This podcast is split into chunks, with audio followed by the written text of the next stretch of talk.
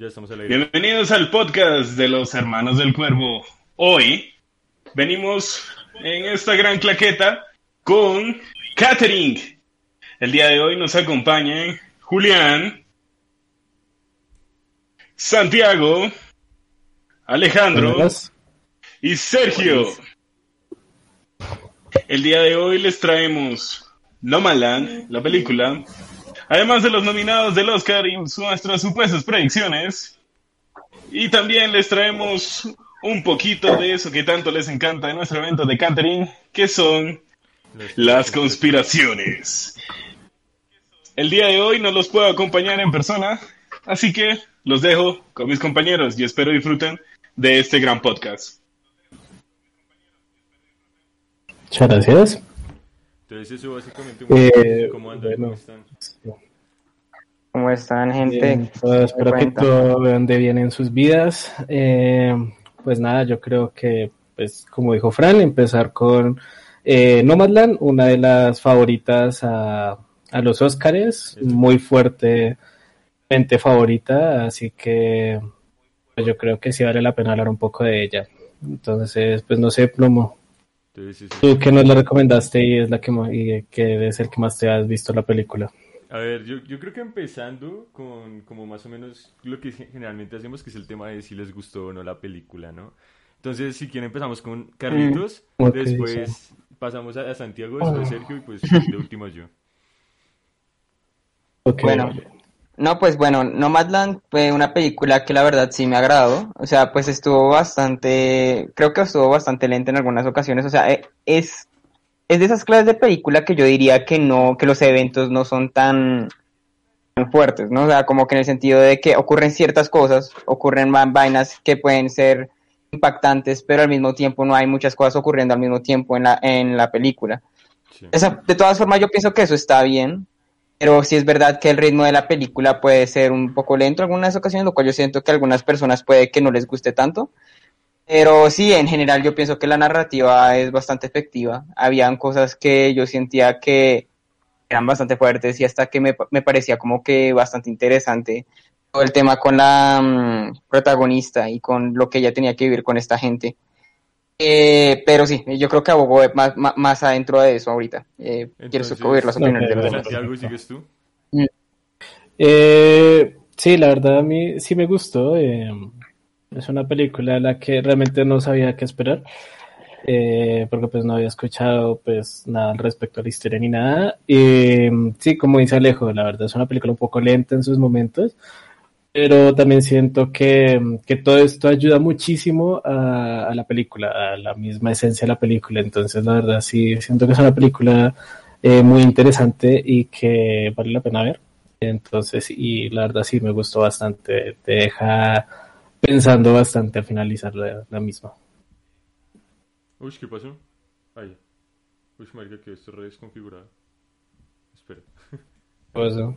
no sé. ¿Eh? Estaba mirando el OBS. Problemas Ahí técnicos. está. Sí, problemas técnicos. Y fue pucha. Ahí está. Perfecto.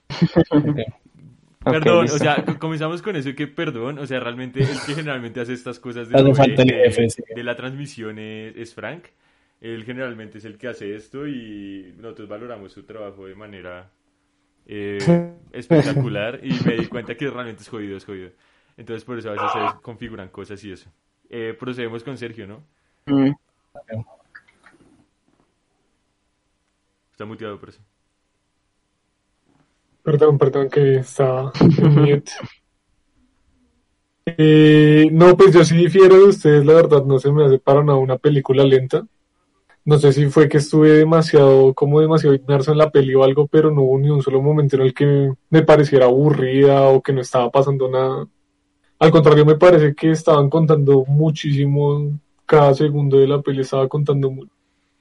Y pues no sé, ese, la verdad ese ritmo me fascina, la edición me pareció espectacular, pues porque es una cosa muy sobria, o sea, es una historia muy sobria, pero el mismo ritmo que lleva la edición me recordó mucho como a Demolition, una peli también de hace un par de años, que es lo mismo, como algo súper sobrio, pero la misma edición y la historia me mantuvo súper, súper pendiente y no se me hizo para nada lenta.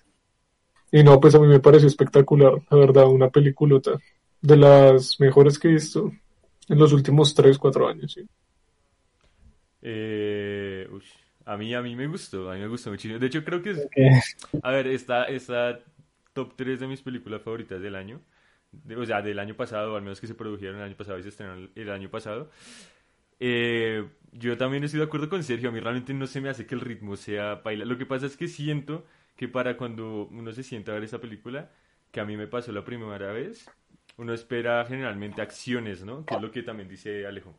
Que uno espera que pasen cosas y realmente más que pasar cosas es el relato como este personaje eh, que. Que nos narra la película y que de, misma, de la misma manera, al no ser acciones tan, tan contundentes y que el guion no tenga una narrativa tan, tan como de formato como generalmente vemos, es lo que hace que probablemente para muchas personas pueda tener eh, ritmo lento, pero a nivel sentimental, interpretativo y como la, la directora nos, nos lleva por la misma película, se me hace fascinante, o sea, se me hace una cosa muy, muy, muy buena. Eh, Mm. Eso, básicamente Eh, me encantó. Sí, no, ok.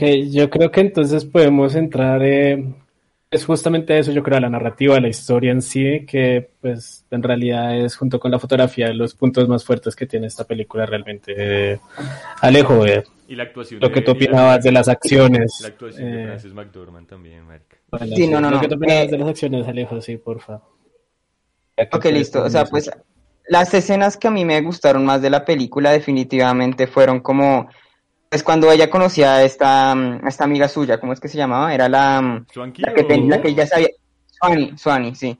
Eh, ella, esas eran las escenas que más me, me gustaban porque realmente te hacía reflexionar mucho sobre el tema principal de la película, que pues es el tema, pues yo diría, de la muerte, ¿no? El tema de que tenemos cierto tiempo e- e- en esta vida y que a veces pues la muerte duele, la muerte puede ser una mierda y ese tipo de cosas, pero al final del día como que es algo que tú puedes regresar a ver de una manera que te, o sea, como, como lo digo, que te haga como reflexionar al respecto, ¿no? Como un viejo amigo. Eso es lo que estaba hablando como este man al final, al que decía como que algo que me gusta mucho de esta vida es que yo pues eh, siempre me reencuentro con las personas. Yo, Eh, am, yo siento que antes, como de, indagar- de, de entrar muy bien en la película, eh, deberíamos como más o menos dar un, como, no un resumen, sino como una sinopsis general de la película, ¿no? O sea, como más o menos Ah, para, bueno, listo, para bueno, la, para la gente que no la haya visto, eh, como que tengan más o menos una idea de qué trata, ¿no? Eh, sí, no, vale, tienes toda la razón. sí. Eh, esta, esta película se trata de, de el viaje de Fern, la persona, eh, la, el personaje principal, el cual, como por una, un declive económico en el 2012, tuvo un, pues cerraron el lugar donde vivía, o sea, donde trabajaba el esposo y la sí. misma empresa pagaba la casa, etcétera, y el esposo con, pues le dio cáncer y murió. De, a raíz de esto, pues Fern eh, se volvió una especie de nómada, de nómada que en su camioneta pues viaja a, tra- a través del país, no solo recorriéndolo por gusto, sino por necesidad de, de estar trabajando en distintos lugares, ¿no?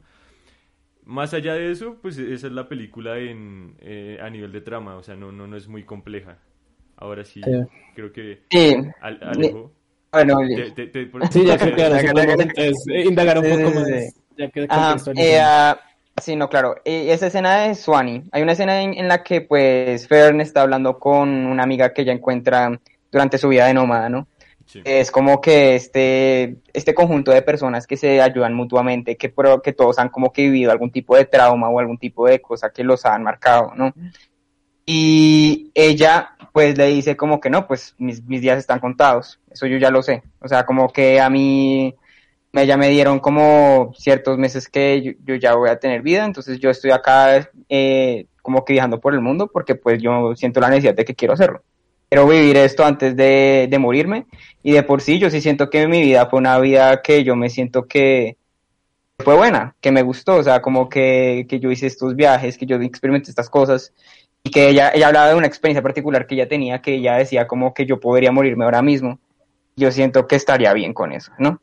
Sí. Eh, um, eso me parece una reflexión bastante chévere, la verdad, una reflexión bastante chévere con respecto al tema de, de qué significa la muerte, ¿no? Porque pues uno como, como en nuestra cultura, sobre todo en la cultura occidental, nosotros le tenemos mucho miedo al tema de la muerte, ¿no? Le tenemos mucho miedo a ese tema de que, de que pues todos nos vamos a morir, ¿no? Y, y eso, Entonces, y eso eh, ligado mucho con lo que es la religión católica, ¿no? O sea, donde la- Mm. que, que siempre piensan que la muerte y que si tus pecados no son, no son resueltos en vida, vas a terminar muerto en el infierno con Satanás y cosas eso. Cuando en muchas otras culturas, Sí, como por ejemplo claro. estás mencionando tú, es algo más como un camino y otra forma de trascendencia, ¿no? O sea... Sí, es como, como el comienzo de otra cosa, o puede ser como que una forma de decir como, como que incluso, o sea, porque a mí me gusta la forma en que la película lo muestra de que es un final claro, pero de todas formas eh, es una forma de es simplemente ellos- eso, o sea, ellos como que viven, ellos viven como en nuestra memoria y en nuestro y viven como en la y memoria. en y- nuestra herencia como personas y Sí. lo que dejamos en el mundo. O sea, eso se me hace potentísimo. Mm. Ah, eso como que me parece como es el punto más fuerte de la película, ¿sí? Mm. Ahora, ¿cuál es el tema? Eh, claro, eh, la, la fotografía es espectacular, la fotografía es, es genial. O sea, yo desafortunadamente yo no la pude ver con a toda su gloria gracias al hecho de que pues yo la vi eh, como que en el, durante el día en como eh, con mis primos y ese tipo de cosas, pero Sí. Sí, no, y la, y la luz no me, no me dejaba ver Sí. a toda su gloria la fotografía. Pero, nosotros- pues- Nosotros Sí, sí. sí la vimos en, o sea, a oscuras en una muy buena calidad porque la conseguimos pues casi. Pues sí, en una 4K. noche, una noche. Sí, sí, Uy, sí. marica, eso es una O sea, cosa- probablemente me la vea otra vez por eso, tal vez me la vea otra vez. Sí. Pero pues bueno, Vale la pena, es, vale demasiado la pena que te la repites, la verdad. sí, no, claro. Yo voy tres Eh, veces. pero por eso digo- Tres veces. Tres veces. Pero por eso digo, yo, yo siento que eso es algo que me hizo darme cuenta, que en muchas ocasiones, eh, sí, eso es una película que tiene un tema bastante chévere, que tiene estos momentos ocu- ocurriendo, pero al mismo tiempo no es una, que, una película que haya muchos eventos, ¿no? Y además de eso, como que cuando ocurren ciertas cosas en la vida de Fern, sí, como que yo sentía que había una que otra que pues a mí personalmente no me parecía tan interesantes como otras, como era el tema de Dave, ¿no? Mm. Dave me parecía un personaje bien, o sea, como sea, pero el tema es como que en general sus interacciones siempre era acerca de que no, pues tú me agradas, yo quiero que tú vivas conmigo y ese tipo de cosas, y pues eh, era una cosa muy relacionada a lo que ella también estaba pasando con la hermana, de que ella no podía realmente quedarse quieta, ¿no? Que ella estaba como muy, Y no, y, muy así, ¿no? Y no solo eso, sino que el mismo tema de que la, de, de que tú dijiste del final de la película, de que hay veces en las que no superar la misma muerte está bien. Y me parece que Ferm encarna demasiado bien eso, de que ella no tiene, no está obligada a superar la muerte de su esposo porque si es algo que le dejó tanto en vida, está bien. Y que ella no está obligada a pasar página e intentar tener otra vida, como por ejemplo si pasa con Dave, ¿no? Sí, por eso, pero por eso te Sí, diga- decía claro. que, es que esa es la cosa que es que me parece raro por el hecho de que yo entiendo cómo cuál es el mensaje general que quieren dar, ¿no? Yo entiendo a- a cómo cabe en la narrativa, claro.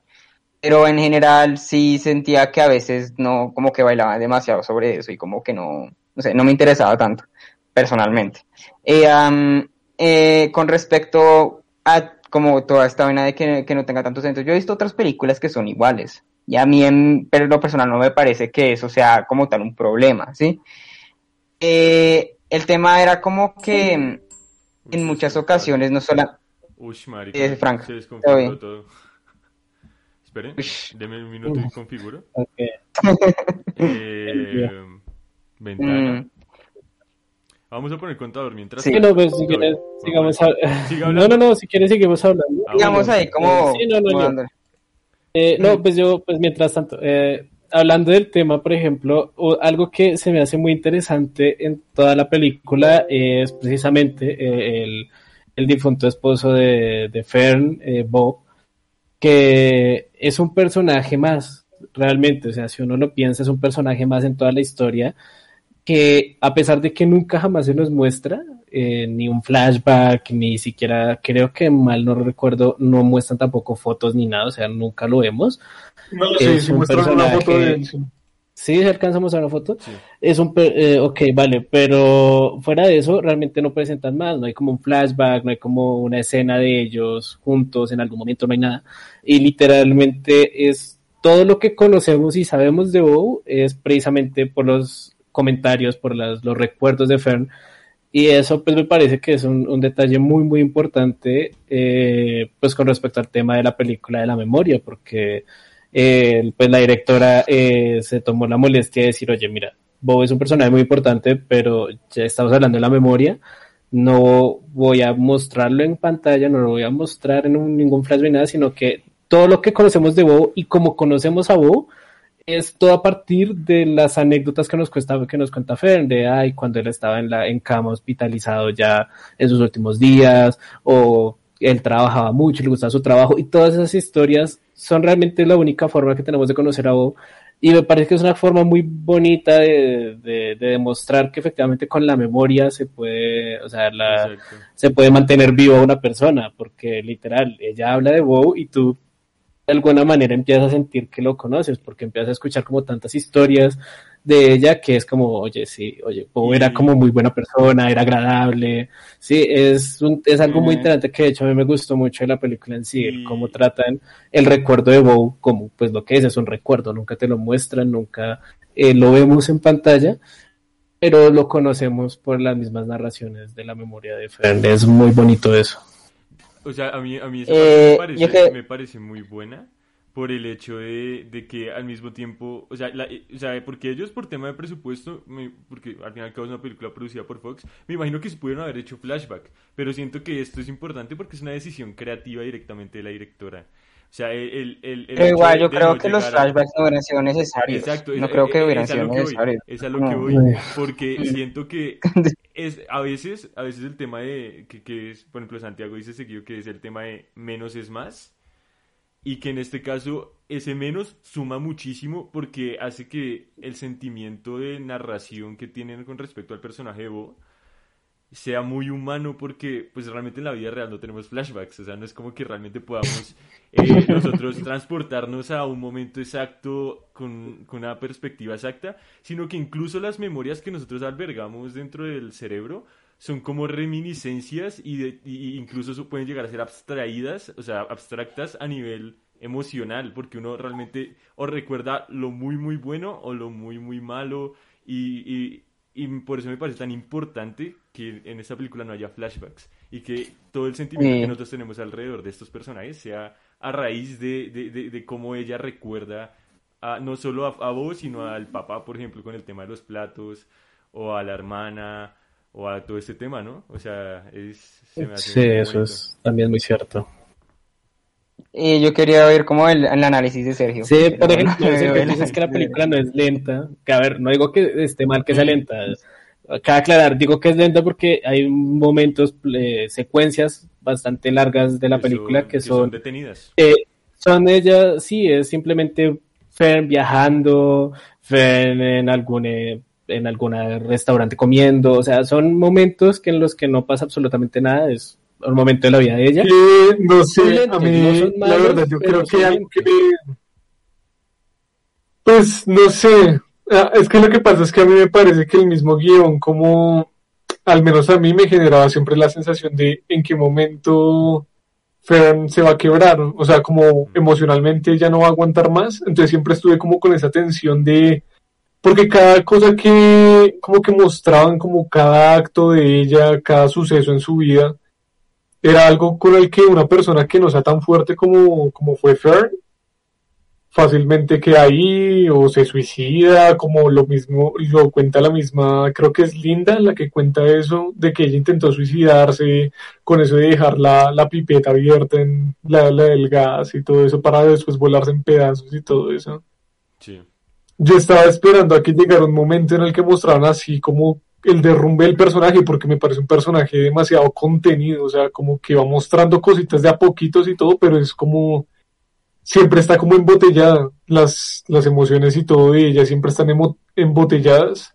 Yo estaba esperando siempre ese momento como Pero es que yo explosión. siento que... Eso me mantuvo sí, siempre yo- con una tensión.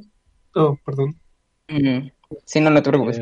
No, yo siento que a medida que avanzaba la película, se daban, uno le mostraban que Fern simplemente no, no era ese tipo de persona, ¿no? Sí. O sea, como que Fern simplemente ella, ella estaba haciendo este viaje y ella está conociendo a toda esta gente porque en efecto se siente mal por la muerte de su esposo. En efecto, le ha tenido que pasar por cosas fuertes, o sea, no puede conseguir un trabajo estable y al mismo tiempo está como siempre dentro de su van y pues todo el mundo la critica de que siempre está con eso y siempre le ofrecen como que, oye, quédate acá a vivir con nosotros. Pero Pero tú te das cuenta que ella es alguien, sí, ella realmente quiere estar ahí. Ella, la vaina, ella es una persona bastante firme que a la, que a la final del día sí se siente mal por la muerte de su esposo, no lo puede superar, pero al mismo tiempo ella no está necesariamente deprimida por ello, ¿sí? O al menos como que no deja que ese, esa sensación como que la, la sobrelleve, ¿no? Sí. Eso es una cosa que, o sea, pues esa es la forma en que yo, como que yo lo veo, o sea, es como lo chévere este tipo de películas, al menos te, te dejan como Bueno, que... entonces, de hecho, a mí, a, a- a mí me parece que, que de hecho todo el viaje de ella y todo es debido como a la, a la misma depresión, como, como la etapa de shock después de la muerte de Bob y haberlo perdido todo, porque es que ya lo perdió todo en un segundo, o sea, porque perdió a su esposo, perdió a su pueblo, perdió su casa, perdió todo. Lo único que le queda es esa van. Pues para mí esa, eso es como el viaje de ella durante, como de la- en las etapas de la depresión y por eso ella llega a este como este centro de, De gente con de como de apoyo para los para los homeless, los nómadas. que es esto que dirige Los. Sí, de los Nomadlands. Eh, que de hecho ahí me parece espectacular que es, eh, muestran al verdadero a, a Bob, Bob Wills, creo que se llama, Que se que él, Sí, él es el verdadero Bob Sí, sí, Wills, o sea, es como marica que chimba está haciendo del mismo y muestran todo como es, eh, pues él de verdad esos, no sé, esos discursos mo- que los motivan a ellos de no, no simplemente acabar con su vida ya, sino como de demostrarles que más allá del capitalismo y de tener una casa y de tener una familia y todo eso, hay más cosas en la vida. Que, del, Y, tema, del tema del no sé. capitalismo, yo quería mencionar, o sea, del mismo, del mismo comentario de la película a raíz de eso, es como un tema de montaje en específico que me parece que es precioso, que ya lo había hablado con Santiago, que es, hay una escena en la que Fern está con Dave y ellos, y ellos están, ellos están como por este parque, ta, ta, ta, ¿no? Y llegan a un punto en el que están en una fogata. guiada. Exacto, llega un punto en el que están en una fogata y, un, y uno de los personajes empieza a hablar como de, de toda la trascendencia universal, de cómo hay polvo de estrellas que se desprende de Júpiter, que forma los anillos y que ese Ah, mismo sí, sí, polvo de estrellas va viajando a través del espacio y que en ese espacio y que en el momento en el que llega a la Tierra toca ese polvo de estrellas con la mano y que eso forma lo que somos y que en el mismo plano en el que se están viendo las manos de Fern como iluminadas por el fuego, hay un corte abrupto de esas mismas manos de Fern limpiando en el restaurante. O sea, se me hace un comentario, o sea, solo con un corte, un, un detalle de montaje, se me hace un comentario espectacular. O sea, ¿cómo decirte que todo eso, todo lo que ha pasado en el, en, en el mundo es para que al final tengas que, en vez de disfrutarlo, trabajar para sobrevivir? O sea, es una cosa, o sea, a mí esa, esa- esa parte se me hizo espectacular. Sí, la verdad. Es que el montaje, La verdad el montaje el- me parece increíble, el montaje de esa película me parece espectacular. Es muy narrativo. Sí. Es muy narrativo. Sí. La verdad es que esta película siento que es en extremo sencilla, pero muy bien trabajada con esos, con esa sencillez. Como se dice, no hay flashbacks, no hay realmente eh, un gran despliegue técnico de, de fotografía, o sea, tampoco es que sean guau, los super movimientos de cámara ni nada. eh, porque, bueno, los planos sí son muy bonitos, realmente más que nada los de paisaje, pero me refiero a no hay unos super movimientos de cámaras, no hay eh, tampoco un guion super mega desarrollado, porque muchísimas partes son silencios, pero siento que es una película muy contenida que en parte ayuda a eso, a demostrar que tampoco hay que ser eh, tan grandes, tan, eh, tampoco hay que hacer las cosas tan exageradas, tampoco hay que apostar tan alto para disfrutar de las cosas. Siento que eso también hace parte del mensaje de la película, de que, oye, mira, es una película eh, en extremo sencilla en todos sus aspectos técnicos, pero que funciona muy bien porque, pues precisamente da el mensaje que tiene que dar, tiene un mensaje muy claro, es muy funcional con lo que quiere hacer.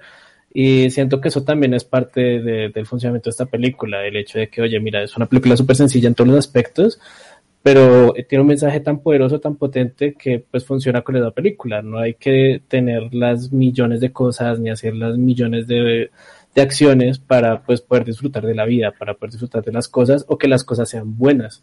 Y lo mismo decía eh, Queenie, la, la, la, amiga esta de, de Fern, que al final muere, que es cuando dice, yo estaba en mi canoa en un lago llena de rodeada de aves recién nacidas de sus huevos y para mí ese momento era lo mejor del mundo, o sea, un viva. simple momento, exacto, era un simple momento súper sencillo como es estar navegando en un río rodeada de aves, algo totalmente insignificante para muchísima, muchísima gente, pero que ella decía para mí, o sea, con todo lo que he vivido, que he vivido muchísimo, ese era el momento que yo decía, estoy viva, esto es lo que es y yo me puedo ir aquí y es lo que quería vivir. Y siento que es, o sea, el, el, el mensaje de toda esa película es eso, no hay que, hay que tener grandísimas cosas para disfrutar de la vida y pues creo que eso es algo pues muy bonito de la misma.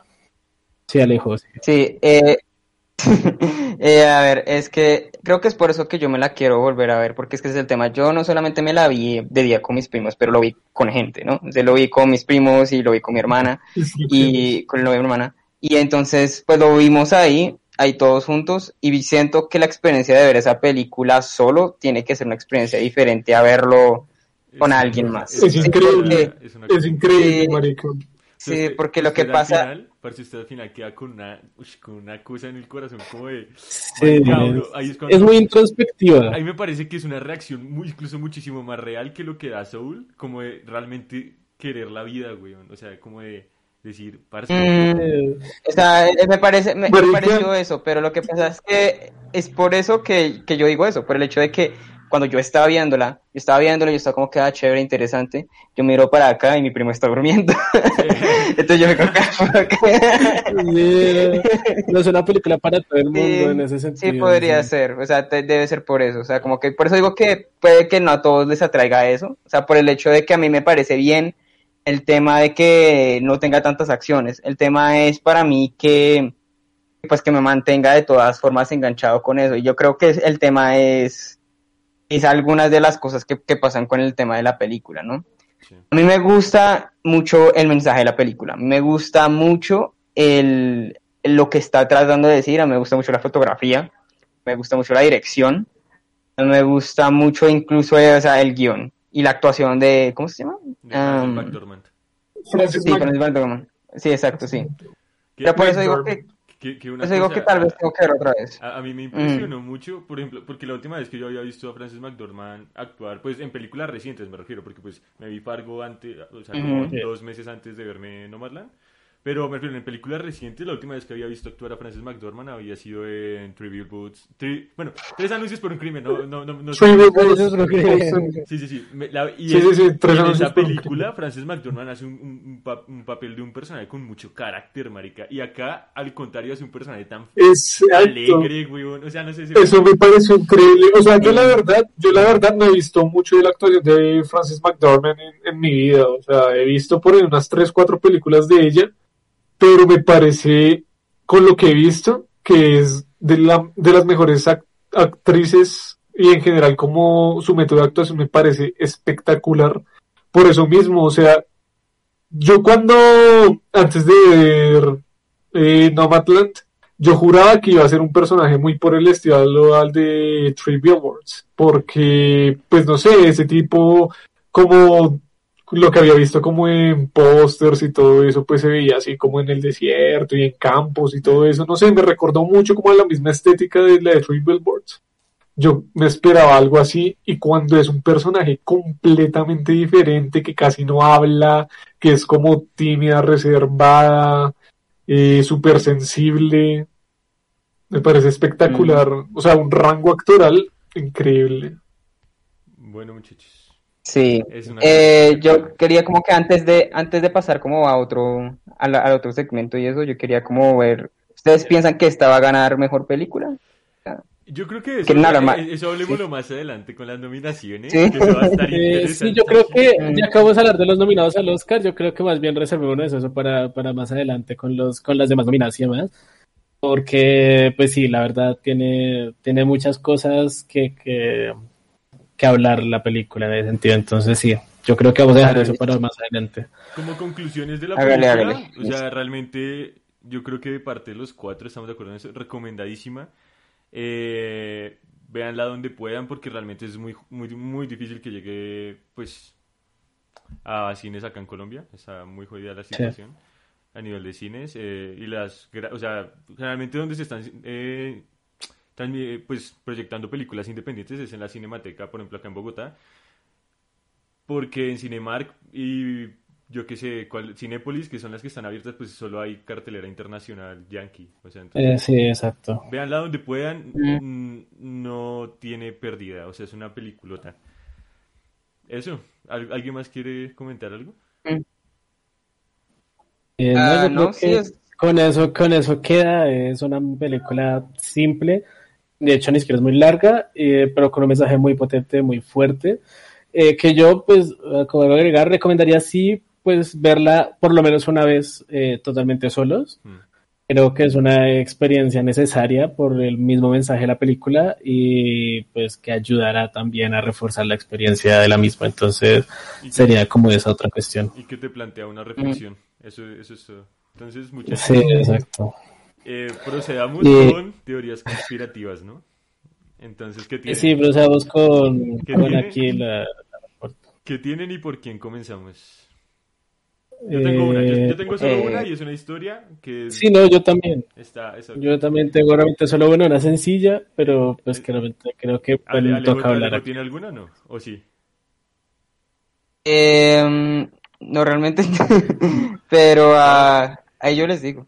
Ahí yo, ahí yo me, yo me conozco algunos datos. Ok, Entonces, bueno. Sí. Sergio- ¿tiene, ¿tiene alguna? Sí. ¿No? ¿No? Ah, Que no, es yo creo que yo creo que yo creo que voy a abrir yo creo que voy a abrir con, con esta teoría que pues creo que es de las más famosas del mundo del cine, es de las más sonadas, pero pues que igual aquí no se ha comentado, que es pues el famoso asesinato de Bruce Lee y pues posteriormente de su hijo Brandon Lee. Eh, pues la teoría habla específicamente de eso, de asesinato, no de una muerte accidental. Eh, pues bueno, como todos saben, pues Bruce Lee, un actor asiático que pegó en Hollywood, eh, llevó a las películas de artes marciales a otro nivel, también pues fue muy influyente en muchos aspectos sociales. Y como stunt, y como que- es stunt, o sea, fue muy- y como, como doble de acción inspiró a Jackie Chan, otro actor asiático muy famoso, eh, que pues falleció eh, durante el rodaje de, de una película. eh, Enter the ¿no es Dragon. ¿cierto? ente- antes, del, antes del estreno de, Lo de Enter the. Dragon, eh, Lo mató.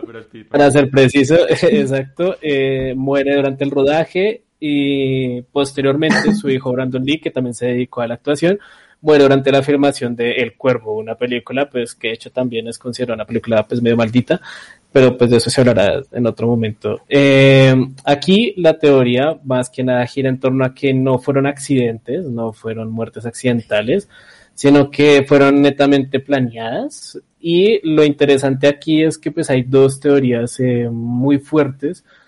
Bueno, de hecho hay tres, que son, eh, la primera fue asesinado a manos de eh, la mafia china, fueron asesinados por orden de la mafia china, ya que Eh, supuestamente, supuestamente Bruce Lee, eh, al grabar películas en Hollywood y al volverse una persona tan famosa, reveló también muchísimos secretos de las artes marciales que pues China había mantenido eh, bien guardados hasta ese momento y consideraron que lo que había hecho Bruce Lee era traicionar a su país, traicionar las artes marciales y venderse por, eh, por fama, ¿no? Vender todos estos secretos, vender su- sus ideales, sus enseñanzas por fama y que por eso decidieron asesinarlo. Eh, y eh, lo mismo vendría siendo también con, con Brandon Lee, en este caso más como una finalización al legado de, de Bruce Lee, de que querían acabar definitivamente con su legado, ya que nuevamente consideraban que Brandon Lee podría ser una amenaza.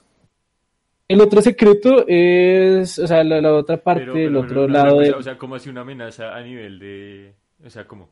Sí, ellos consideraban que, ellos consideraban que, que Brandon Lee también podría ser una amenaza, ya que pues él también se está volviendo muy famoso, muy buen actor, eh, y todo esto, y no querían que pues eh, el nombre, el apellido Lee se siguiera difundiendo, ¿no? Por parte de, de- de Bruce Lee, ¿no? O sea, Sí. que, que Bruce Lee siguiera siendo recordado y tuviera eh, descendencia. Entonces se dice que por eso también fue asesinado eh, Brandon Lee eh, en el rodaje, ¿no? De, Pues del el- cuerpo. la, la, la muerte de Brandon Lee sí me parece que no fue tan accidental.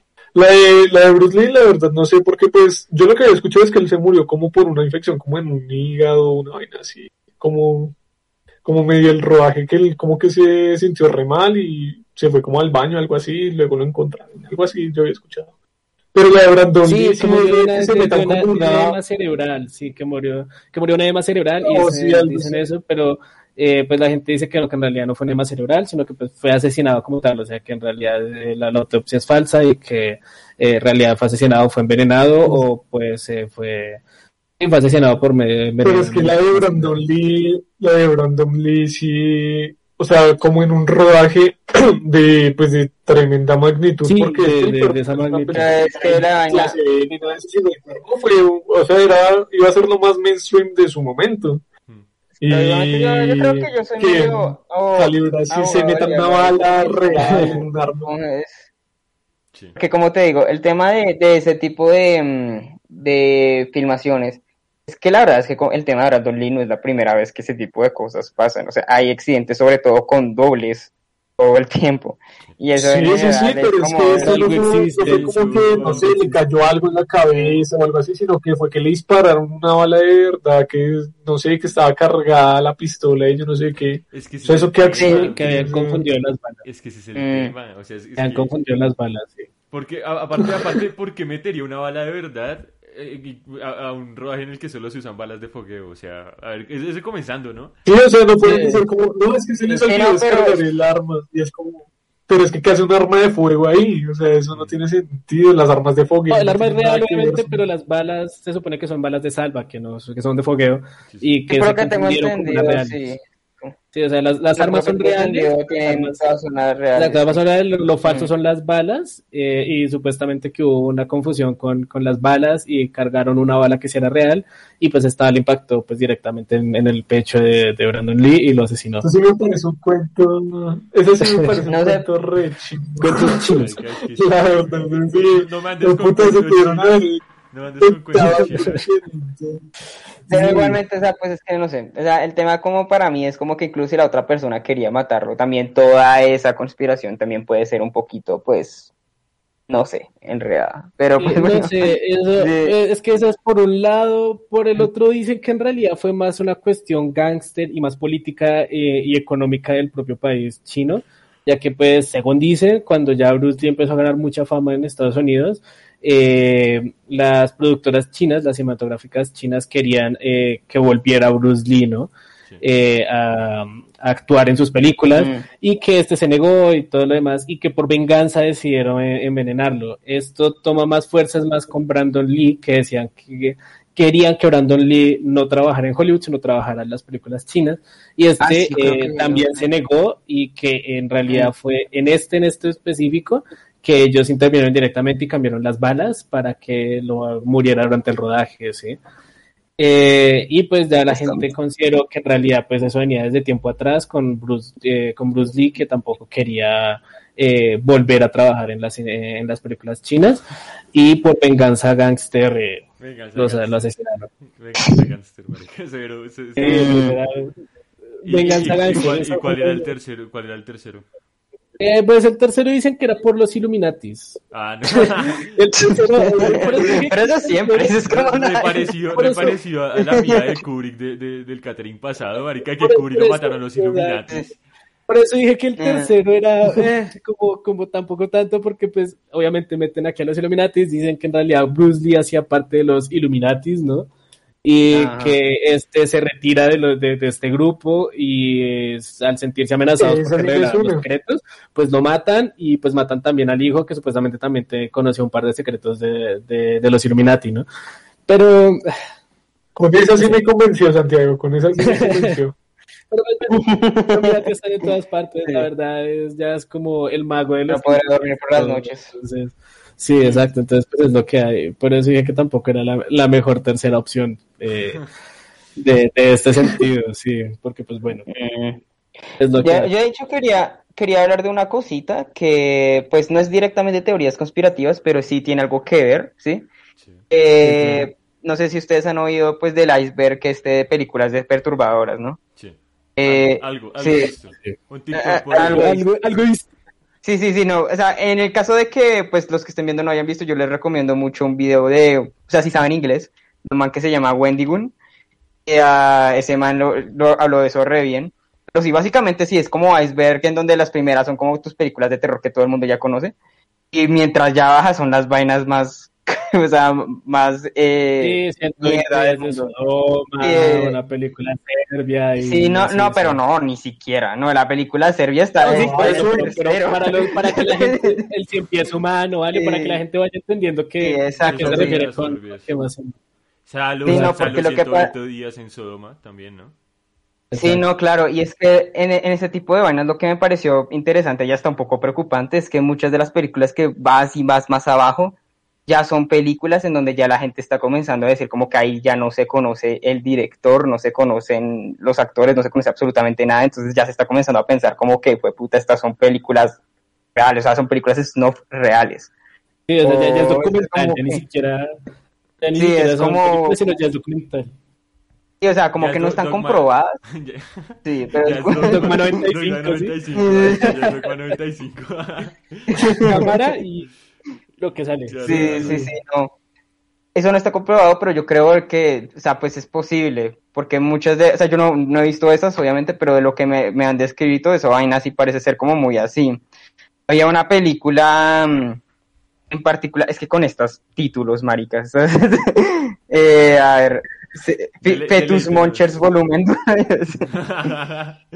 Marico, Parece capítulo de My Little Pony, ciertamente. Sí, no. O sea, Happy ¿Pero Tree Happy Tree en Mm. Sí. Sí, no. Pero pues sí, eh, Sí, sí, exacto, estas películas... Pero es que Eh, eso sí. siempre ha existido. O sea, yo creo que ustedes conocen el caso de, de, pues, del holocausto caníbal, ¿no? Que hasta se fue a corte. Se fue a corte sí. porque pensaron que literalmente, o sea, los casos que estaban, que las muertes que estaban ahí eran reales.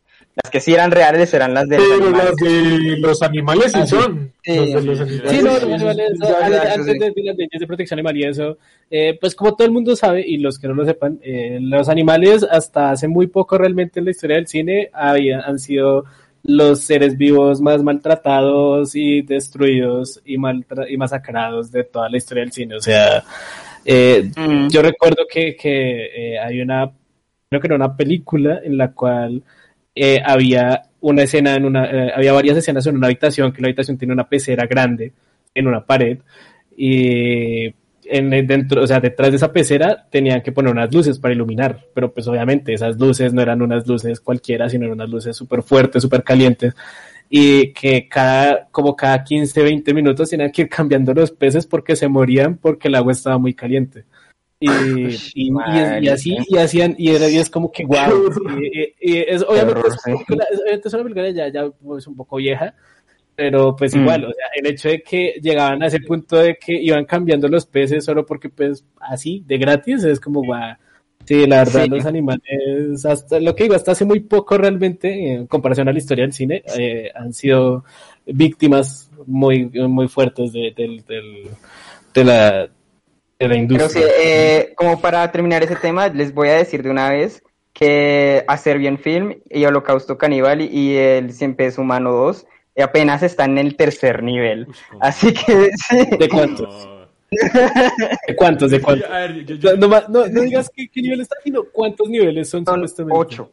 Esa es la vaina. Son ocho niveles, marica. Yo sí tengo que decir que, o sea, por ejemplo, a mí esas películas siempre, o sea, a ver, yo siempre soy muy impresionable con esas cosas. Entonces, eh, estas películas siempre como que fueron Julián. baila, güey, o sea, no, no, no. Y por ejemplo, No, Carlos, no, Julián, Julián sabe que yo sí Sergio.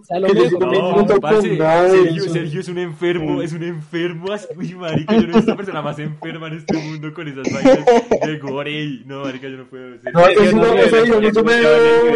yo me veo- películas como a Serbian Films o todo eso y me parecen películas tan O sea, no entiendo por qué causan tanto revuelo. O sea, es como.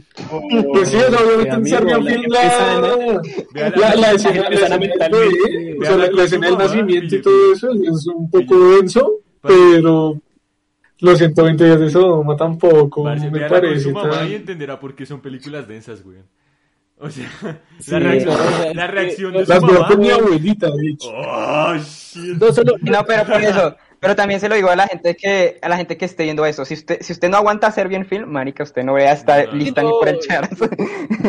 no, obviamente. No, digamos, yo me acuerdo de una peli que sí me pareció densa y la vi porque creo que fue Jordi, Jordi Wild, Oye, el ¿a del usted le récord de pareció Giorgio que densa? habló de esa, Que no, no me acuerdo cómo se llama, pero es de una chica que la secuestran para hacer como películas y le empiezan, la atan como a una tabla y le empiezan a hacer de todo. Esa película sí es un visaje.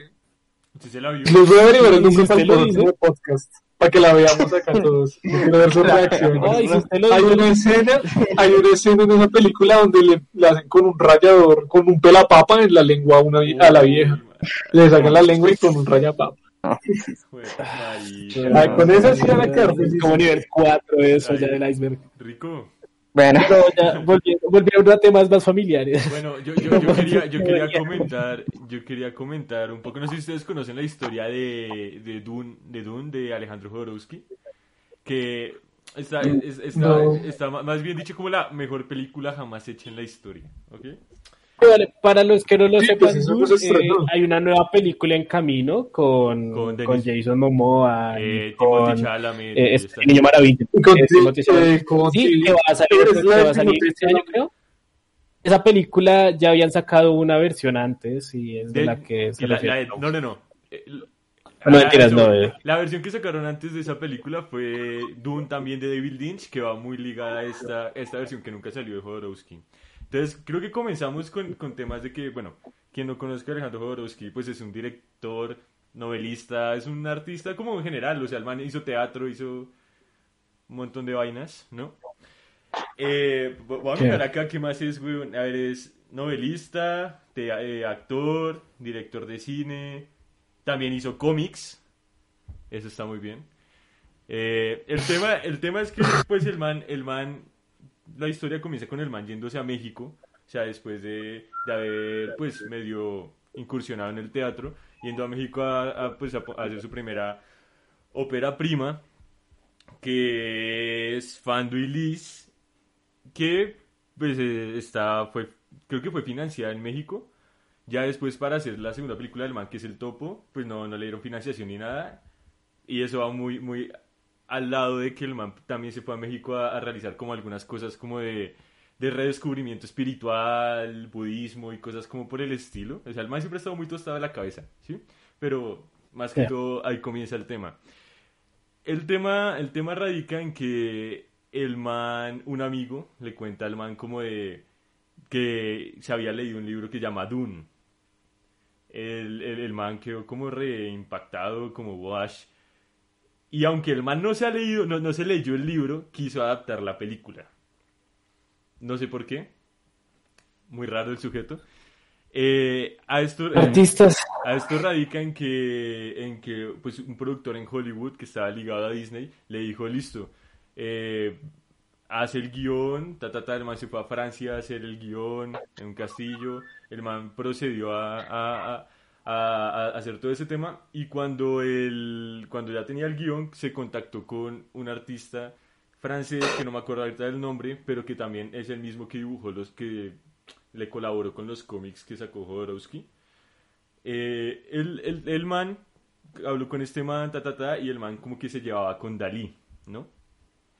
El tema de Dune es que eso está ubicado más o menos en- entre los años 60 y 70, cuando la única película realmente grande que se había estrenado de ciencia ficción había sido 2001, Odisea en el espacio.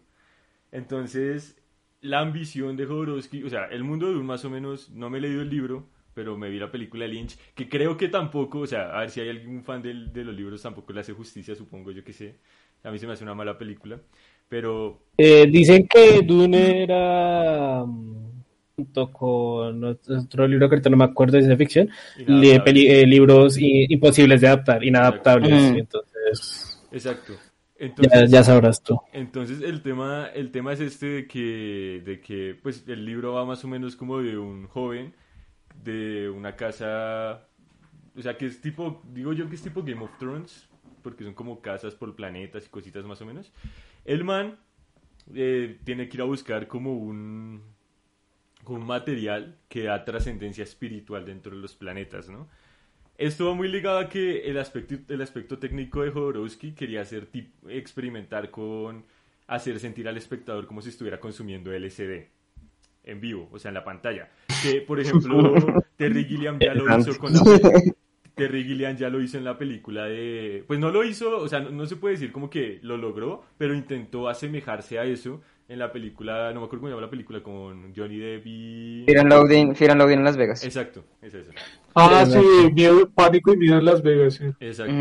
Entonces el man, el man, pues Jodorowsky quería, literalmente la descripción del man era, yo no quería hacerlos sentir como si estuvieran drogados, yo quería fabricar la droga eh, eh, para, que, para que el espectador tuviera un, un- como una liberación espiritual al ver la película, ¿no? Dale, qué pena que no existe esa película. Que- sí, muy Pero, pues. El, el tema radica Pero el, el Gaspar no es de su época. Sí, eso, por ahí. El tema radica en que, el tema radica en que pues este sujeto eh, empezó a hacerse como el casting de, de ensueño de la época, ¿sí? Este man contactó, por ejemplo, o sea, el, el artista del man, el que le, le estaba ayudando con el storyboard y que después fue el que le ayudó con los cómics del man, con el storyboard de, de Dune, lo ayudó a contactarse con Dalí, con Salvador Dalí. El tema para que hiciera del villano de la película. Es curioso porque Dalí tenía como unas ciertas peticiones, como con esta vaina, como ser el actor mejor pagado de Hollywood.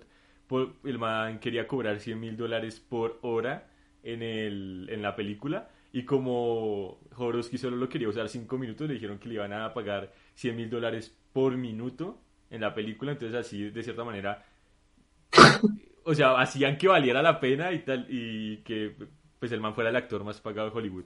El man, no, el man no solo tenía esas peticiones, que, sino que, por ejemplo, el man, el man pidió creo que una jirafa en llamas, eh, pidió que en plena, en ple- o sea, en las escenas el man apareciera, o sea, Dalí apareciera desnudo, eh, que el trono de, de su personaje, que, era, que es el antagonista de la película, fuera un inodoro dorado.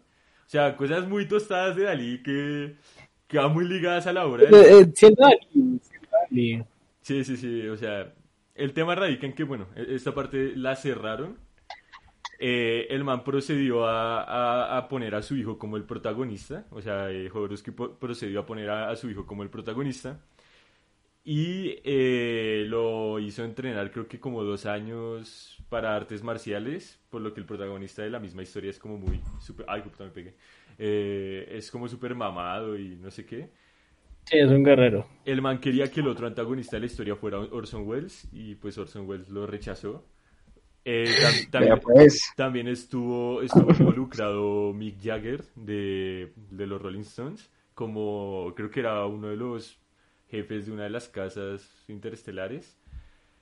El tema radica en que ya después de tener todo este elenco, creo que por ahí también estaba vinculado John Lennon y cosas como, o sea, el man tenía, o sea, como el, el elenco de la época. Sí, el casting soñado, sí, el Exacto. casting soñado de la época. Lo, lo que sería hoy en día, lo, lo que por ejemplo hizo Tarantino con Once Upon a Time in Hollywood, Brad Pitt, eh, el Al Pacino, ¿sí me va a entender?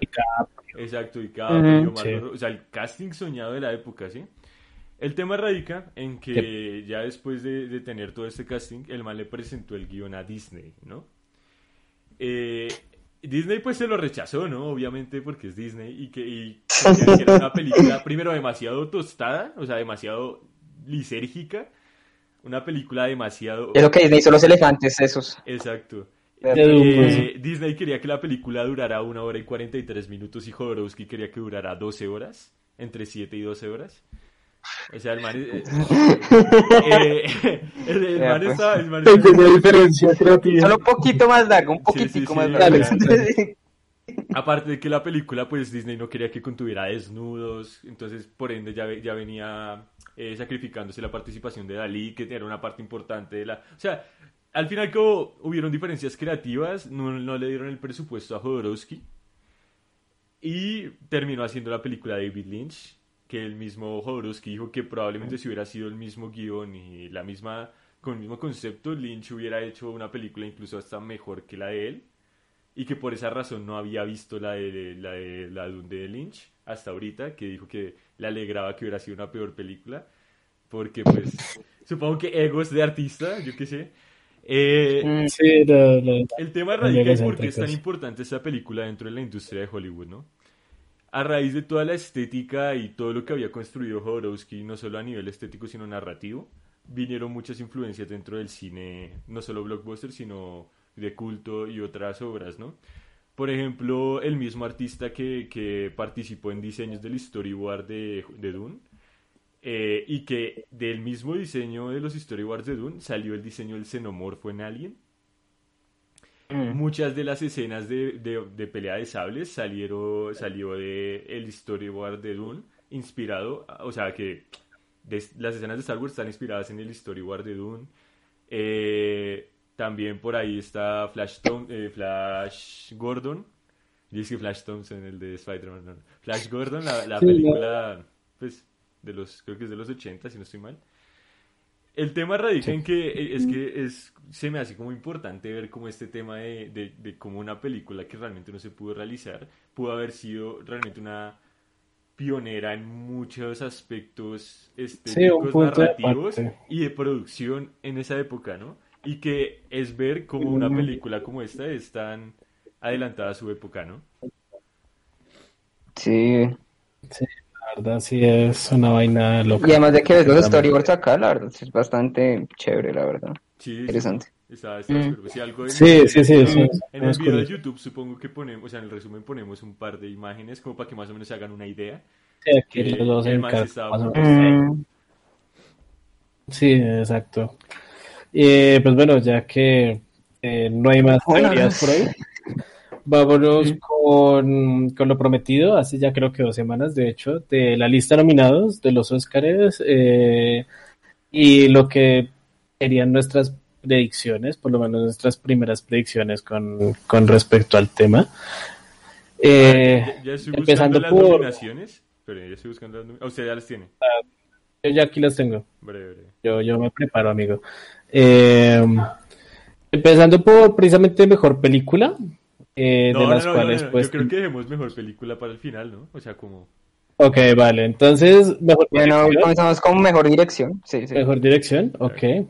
Eh, empezamos con Thomas Winterberg y Another Round, o otra ronda, ¿vale? La película danesa que recomendamos la semana pasada. Sí.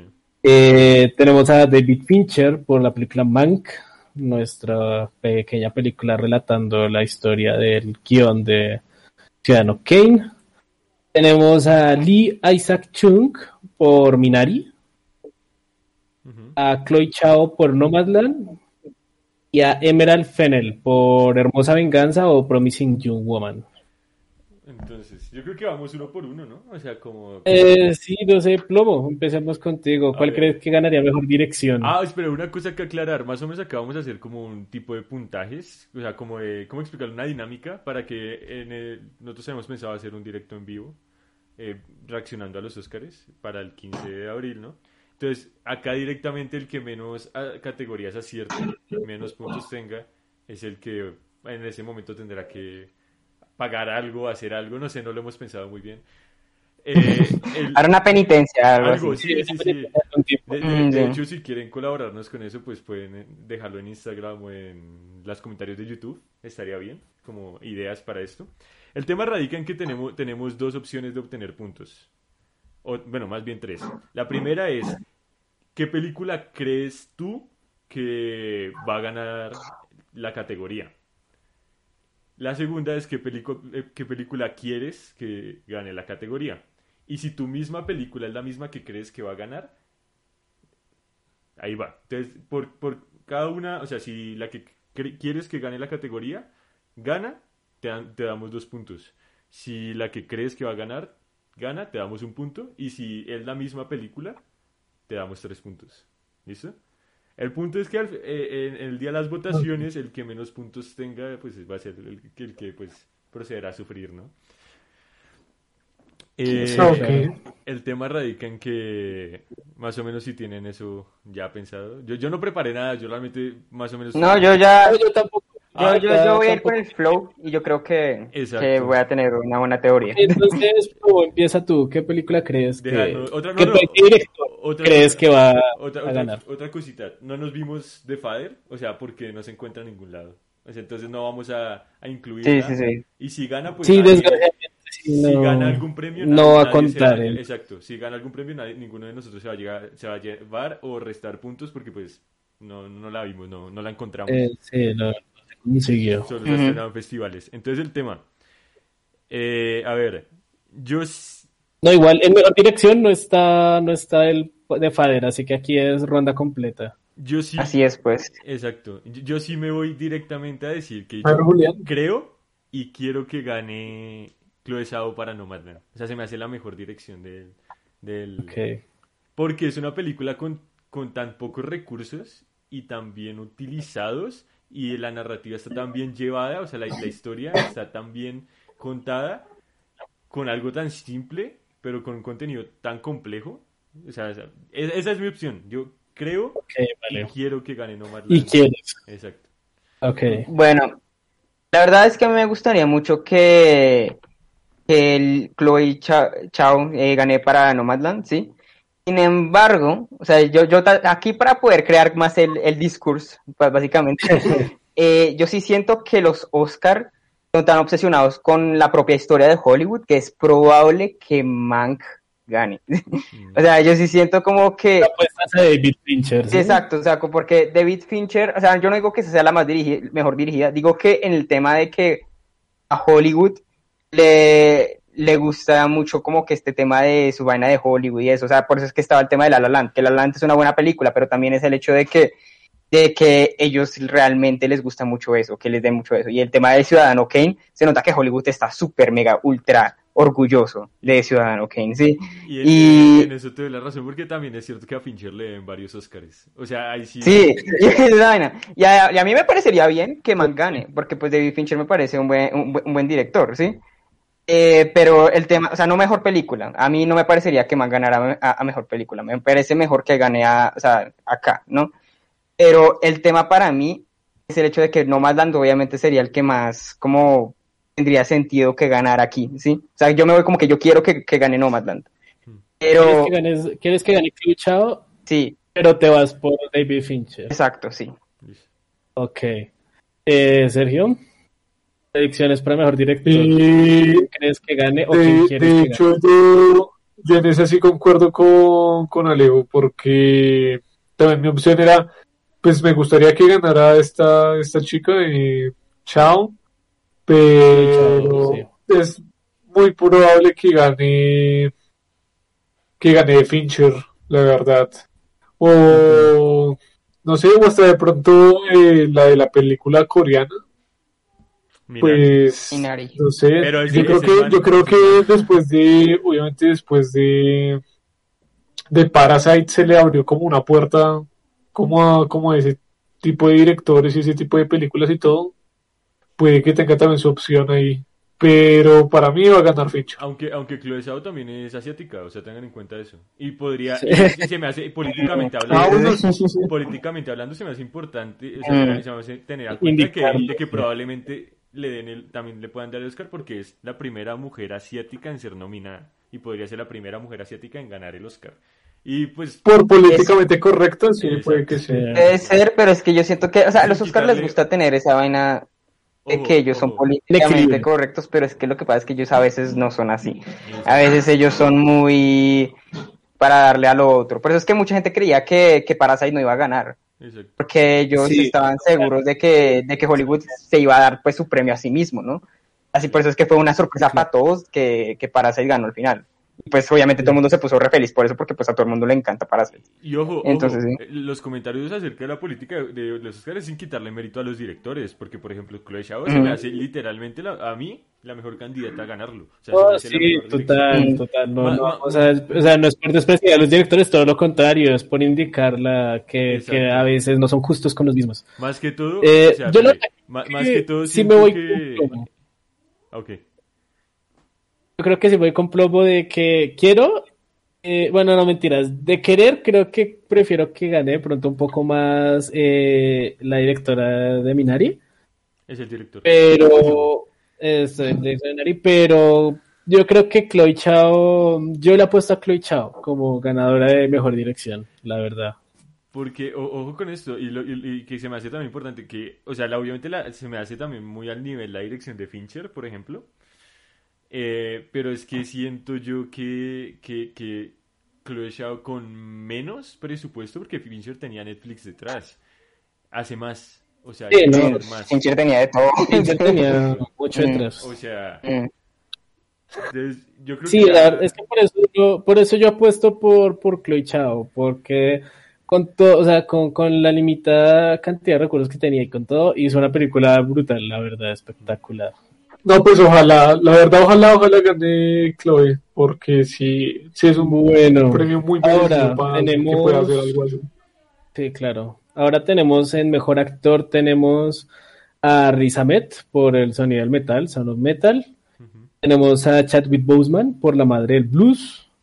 Bueno, está Anthony Hopkins por El Padre, pero pues no cuenta. Tenemos a Gary Oldman por Mank y tenemos a Steven Yeun por Minari.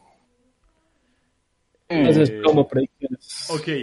Entonces, Yo, la yo, que- yo entro a este tema de, de decir, yo para mí hay dos, hay dos descartables, en mi opinión. Que no, que no significa que sean malas actuaciones, sino que se me hace que son las ma- o sea, que no están tan al nivel de las, de las otras, y que hay otra que no se me hace tan buena, pero que va a estar ahí peleando. Entonces las dos descartables para mí son Gary, Gary Oldman por Mank y Steven Yeun por, Mi- por Minari.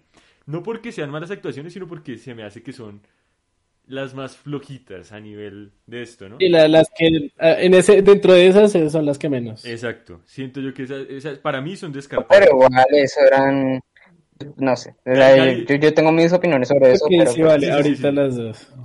Eh, En tema es, es- Eh, y luego- porque, ah, espere, a, a mí, a mí en tema de Mank es porque se me hace buena actuación de Gary Oldman, pero siento yo que contra estos tres no tiene mucho, o sea, lo que le digo, de hecho es de mis favoritas del año, pero no tiene mucho que hacer contra estas tres que vienen, que es Anthony Hopkins en el, en el padre, que sin haberme visto la película, eh, puedo- o sea, están diciendo que puede llegar a ser la mejor actuación de, del man y que sin descartarlo probablemente no se la den porque pues ya tiene Oscar ya sí o sea ya el man ya está consagrado no la otra es total. es Riz Ahmed que es el que yo quiero que gane por el sonido del metal o sea es el que yo quiero que gane pero creo que va a ganar Chadwick, Chadwick Boseman. No porque su actuación, o sea, su actuación es buena, pero se me hace la más floja de la lista.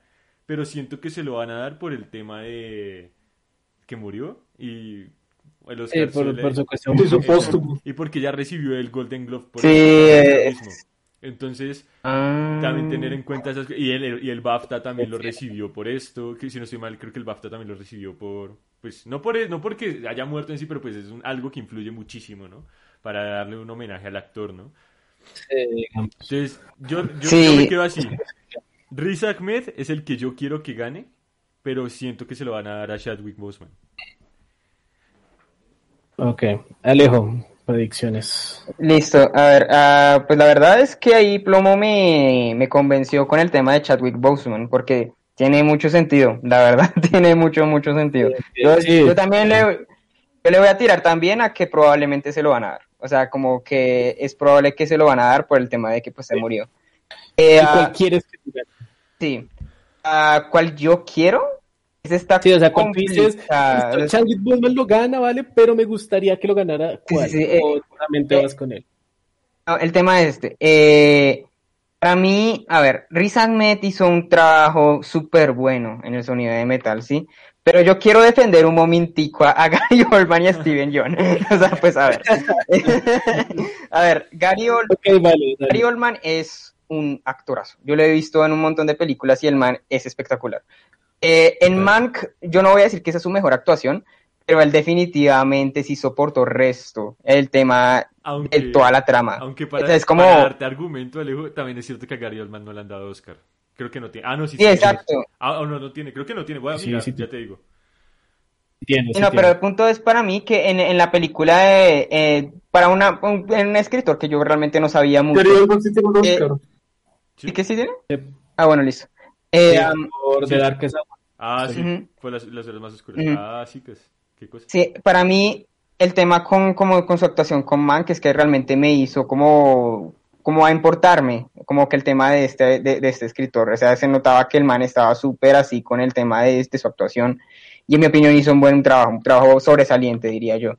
Y Steven John en Moinari, para mí no es tan buena como la, la abuelita, sí, pero igualmente el man lo hizo bastante bien. O sea, la verdad, en mi opinión, fue uno de los puntos más emocionales de esa película. Mm. Eh, pero pues bueno, quien yo quisiera que, que ganara, pues por el momento Riz Ahmed, yo también me voy por Riz Ahmed porque pues yo no he visto la, la actuación de Anthony Hopkins, probablemente es espectacular y yo no lo sé, pero eh, sí, sí, sí, yo también me voy por Riz Ahmed. ¿Y, y- y por quién, Ok, y por Sergio. quién- espera, ¿y por quién crees que gane es Chadwick Boseman, cierto? Sí, exacto. Es tu mismo. Ah. Eh, Sergio. Sí, básicamente sí estoy en, en Team Plomo, Eh, predicción, Sergio. Mm. Eh, pues yo sí veo muy posible también que se lo gane Chadwick Boseman, pero la verdad me parecería una cagada, entonces, aunque sea muy posible, eh, voy a, a seguir mis, mis principios y voy a decir que un actor que a mí siempre me ha parecido tan malo como Chadwick Boseman no se merece un Oscar jamás en la vida. Entonces, eh, no, a mí me parece terrible, terrible.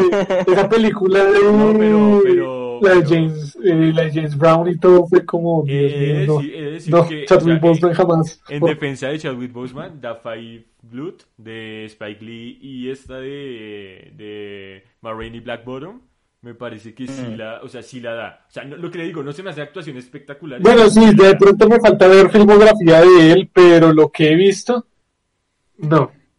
Entonces, Ok. Chadwick Boseman, no. Eh, veo muy posible también que se lo gane, y de hecho yo le voy a que se lo gane Gary Oldman, porque ahorita otra vez está siendo como un favorito de la academia, pues ya después de lo de las horas más oscuras, haciendo de Churchill. Y bueno, de hecho, Gary Oldman siempre ha sido un favorito, tanto por el- la crítica como por el público. Me parece que merece más reconocimiento en cuanto a premios, como pues en algo tan mainstream como los Oscar, pues es raro que no haya ganado casi. Entonces, pues Sí, yo apunto a que se lo va a ganar él, pero me gustaría que, aunque no lo he visto, eh, que se lo gane Anthony Hopkins, ya que para mí Anthony Hopkins es un nivel demasiado increíble. Entonces, aparte es el protagonista de mi película favorita, que se llama Conoces a Joe Black. Entonces yo creo que yo quiero que él se lo gane. Ah, yo creo que él sí, se lo gane. es Entonces, usted va. Y pues me parece que eh, este, eh, ¿cómo es que se llama? Riz Ahmed, Sí. eh, aunque es bueno, no me parece lo mejor de, de Sound of Mm. Metal. Y me parece muy joven para el- como para contra sus adversarios. O sea, como contra el resto de nominados me parece demasiado joven para que la academia se lo dé. Entonces no creo que Ahmed se lo vaya a ganar. la.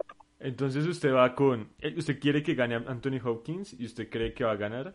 Que gane Anthony Hopkins y posiblemente Gary va a ganar Gary Oldman. Oldman. Listo. Ok. Y falta Santi. No, Yo la verdad creo que voy un poquito al revés. Yo digo que lo gana Chadwick Boseman, la verdad. Yo voy con plomo en ese sentido. Pero efectivamente sí me gustaría que lo ganara Gary Oldman, siendo sinceros. Me gustaría que lo ganara él. Efectivamente no es su mejor actuación, ciertamente, pero como dijo Alejo, él soporta muy bien la trama y creo que eso también tiene muchísimo mérito. Entonces, eh, si bien yo digo que lo gana Chadwick Boseman, sí me gustaría que lo ganara más bien Gary Oldman, la verdad. Mm. Sí. Eh, Ahora, no, eh, mejor actriz. Vamos con Viola Davis por La Madre del Blues. Vamos con Andra Day por The United States versus Billie Holiday. Vamos con Vanessa Kirby por Pieces of a Woman o Fragmentos de una Mujer. Vamos con Francis McDormand por Nomadland. Y vamos con eh, la que yo creo que es la favorita aquí, Katie Mulligan por eh, Promising You Woman. Ok. Entonces, supo- supongo que- Entonces- empiezo yo de nuevo, ¿cierto? Sí. Sí, Plomo, empiezas. tus Ok, esta se me hace la más jodida. O sea, eh, se me hace de las más jodidas. Porque para mí, Cierto. bueno, yo voy a descartar de, de una vez, descarto, aunque se ganó el Golden Globe, yo descarto Andrade porque no me he visto la película. O sea, ahí de lejos no puedo opinar, ¿sí? Sé que ganó el Golden Globe, pero al mismo tiempo siento que los Oscars no siempre le hacen caso a los Golden Globes. Entonces, el hecho. Eh. Vanessa Kirby se, Mm. se me hace una excelente actuación, una película mediocre. Entonces siento que tiene posibilidades porque es una muy buena actuación en, en, Piece of a Woman, pero siento que no se lo van a dar. Viola Davis se me hace una buena actuación con un pésimo personaje, entonces la descarto. Por ende me quedan dos. Que creo que se lo va a llevar Carey Mulligan por, por Promising Young Woman.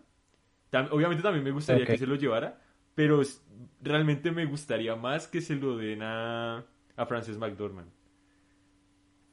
Ahí está el tema. Mm. Porque es un papel distinto en Frances. McDormand. Generalmente Frances McDormand hace más papeles rudos, más...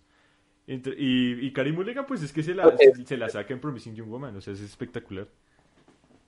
Sí. Eh, Dale. listo. Es chistoso porque yo diría que yo estoy como al revés. yo pienso que se la van a dar a Frances McDormand. O sea, yo sí siento que a ella sí se la va a llevar ahí en Nomadland, ¿sí? Eh, Sí. Y pues a- si se lo lleva, perfecto. Para mí espectacular. Yo no me quejo ni un poquito. Eh, pero sí, la verdad, me gustaría que le den la oportunidad a Carey Mulligan porque Mm. la, la, la forma en que, en que ella realmente le dio en la, en la película de Promising Young, Young Woman fue o sea, es hasta impactante. Total. Es como es, eh, increíble. Entonces, por eso a mí me gustaría que ella gane eh, a Carey Mulligan. Entonces, sí. Ok, eh, Sergio, predicciones. Pues. Viola Davis, ¿no? Eh, Carey Mulligan me parece una actriz estupenda. Pues la verdad, personajes de ella como en El Gran Gatsby o eh, Drive y todo, pues, o sea, como que es una actriz que puedo recordar muy fácilmente como una buena actriz. Pero mi favorita y la que pienso que se la va a ganar, Frances McDormand. Definitivamente. Es la que quiero que gane y doble estoy por eso. seguro de que va a O sea, ganar. que se los tres puntos. Ok, apuestas doble. Apuestas doble por Francis, ok. Ah, yo la verdad, también estoy entre Francis McDormand y Carey Mulligan, pero no sé por cuál irme, si con la idea de Alejo con la idea de Plomo, porque la verdad, eh, eso. Pero, eh, siendo sincero, yo creo que me voy más con Plomo. Yo creo que Carey Mulligan se lo lleva, porque, la verdad, joven, la actuación, Y es más joven. la actuación y no la actuación, no, tanto eso, sino que la actuación de ella aquí es simplemente excepcional. O sea, aquí la saca del estadio, la rompe toda con esa actuación. Y siento que eso es lo que va a hacer que ella gane el, el Oscar. Y me gustaría, exacto, que Francis McDormand ganara. eh, más también por lo mismo que con Gary Oldman. Siento que ella pues hace una muy buena actuación carga muy bien la historia, pero pues no creo que se lo vayan a dar. Siento que la ganadora será Carey Mulligan, la verdad. Ok. Yo- Ok, me alegra sigamos. que Santiago esté tan de acuerdo conmigo. Se los vi llorando. Sigamos. eh, Sasha, Bar- eh, mejor actor de reparto. Sasha Baron Cohen por El juicio de los siete de Chicago. Daniel Kaluuya por eh, Judas and the Black Messiah. Leslie Odom Jr. por One Night in Miami. Paul Rachi por El, so- el sonido del metal. O Lakeith Stanfield por Judas and the Black Messiah. Marica, esta está ¿Cómo? jodida. Esta está muy jodida, güey. Es que quiero- hay muchos que quiero que ganen. Pero bueno. Sí, pero hágale, hágale pues. A ver, eh, voy a descartar de, de primeras, aunque me duele en el alma, eh, Leslie Odom Jr. por One Night in Miami. O sea, me encanta su personaje. Creo que él, él es el que hace de, de Sam Cooke, ¿no? Si no estoy mal. Mm. Eh, sí, Sí, es el correcto. que hace de Sam Cooke. Me encanta el personaje del man en One Night in Miami, pero como no es una película que se ha, co- como que ha tenido tanta propaganda hacia los Oscars, siento que lo van a olvidar un poco. Que probable, que, o sea, él se lo podría ganar, o sea, fácilmente, pero siento que no tiene la potencia para llevárselo, ¿sí? Espero que eh, Pues- Sasha, Sasha Baron Cohen no se lleva bien con los Oscars. Tampoco me parece una gran actuación. O sea, tampoco me parece una gran sí. actuación, entonces también lo descarto. Por ende, espero que estoy buscando el resto porque... Ah, bueno, por ende me quedan tres. La Kit Stanfield, Daniel Kaluuya y Leslie Odom Jr. y Paul Rashi. Entonces, Por Rachi. Acá de la misma película tenemos a, a la Kit Stanfield y a Daniel Kaluuya por Judas and the Black Messiah, de los cuales yo Sí. descarto a la Kit Stanfield. No porque, de hecho, se me hace mejor su actuación, pero está sonando más Daniel Kaluuya, ¿sí? Y la actuación de Daniel Kaluuya es Mm. más explosiva, la de la Kit Stanfield es más introspectiva. Entonces siento que por esa razón tiene más chances a, a ganar Daniel Kaluuya. Pero mi favorito es Paul Rashi. O sea, yo quiero que gane Paul Rashi de Son of Metal. Es Oh. Joe, el, el, el sordo de sí, el hecho. El- Sí, sí, sí. el- Pero siento que se lo va a llevar Daniel Kaluuya. O sea, creo que, creo que lo va a ganar Daniel Kaluuya, pero quiero que gane Paul Rashi. Ahí sí. No, la verdad, sí, no, la verdad que yo sí siento que tengo mi opinión bastante clara. Eh, yo quiero y probablemente va a ganar Daniel Kaluuya. Porque ¿cuál es ¿La el tema? doble? Sí, la he puesto doble. ¿Por qué? Porque Paul Rachi hace un buen trabajo, no me malinterpreten, ¿sí? El man lo hace bastante bien. Pero es que, o sea, sí, no, claro, no es el hecho de que, no es, no es solamente el hecho de que él sea más bombástico, ¿sí? Es también el hecho de que tú, él realmente te, te vende eh, su actuación. O sea, realmente tú lo ves eh, haciendo de, del personaje, haciendo de esta persona que realmente existió, a pesar de que pues él no se parece nada a él, o sea, físicamente, ¿no? Me refiero, ¿sí? Eh, el- la verdad es que, o sea, sobre todo con esa escena de, del discurso, simplemente es impresionante. O sea, yo no he visto, sí, no, yo, yo no he visto muchos actores que puedan hacer eso, y la verdad, yo, yo hasta me voy a poner bravo si Daniel Kaluuya no gana. Pero, es- sí, sí, pero esa es mi, mi opinión al respecto. Ok. Mm. Vale, Sergio. Bueno, a mí sí me encantaría que gane Rachi, porque, hijo de puta, a mí ese, de hecho, es, él me pareció lo mejor de, de Son of Metal, el o sea, el mejor personaje, eh, del que quedé con ganas de ver más, de ver más de sus consejos sobre la quietud. Y la verdad me parece espectacular, un personaje espectacular, pero la verdad estoy seguro de que lo va a ganar Kaluuya. Entonces, si gana Paul Rachi, me voy llorando de la felicidad.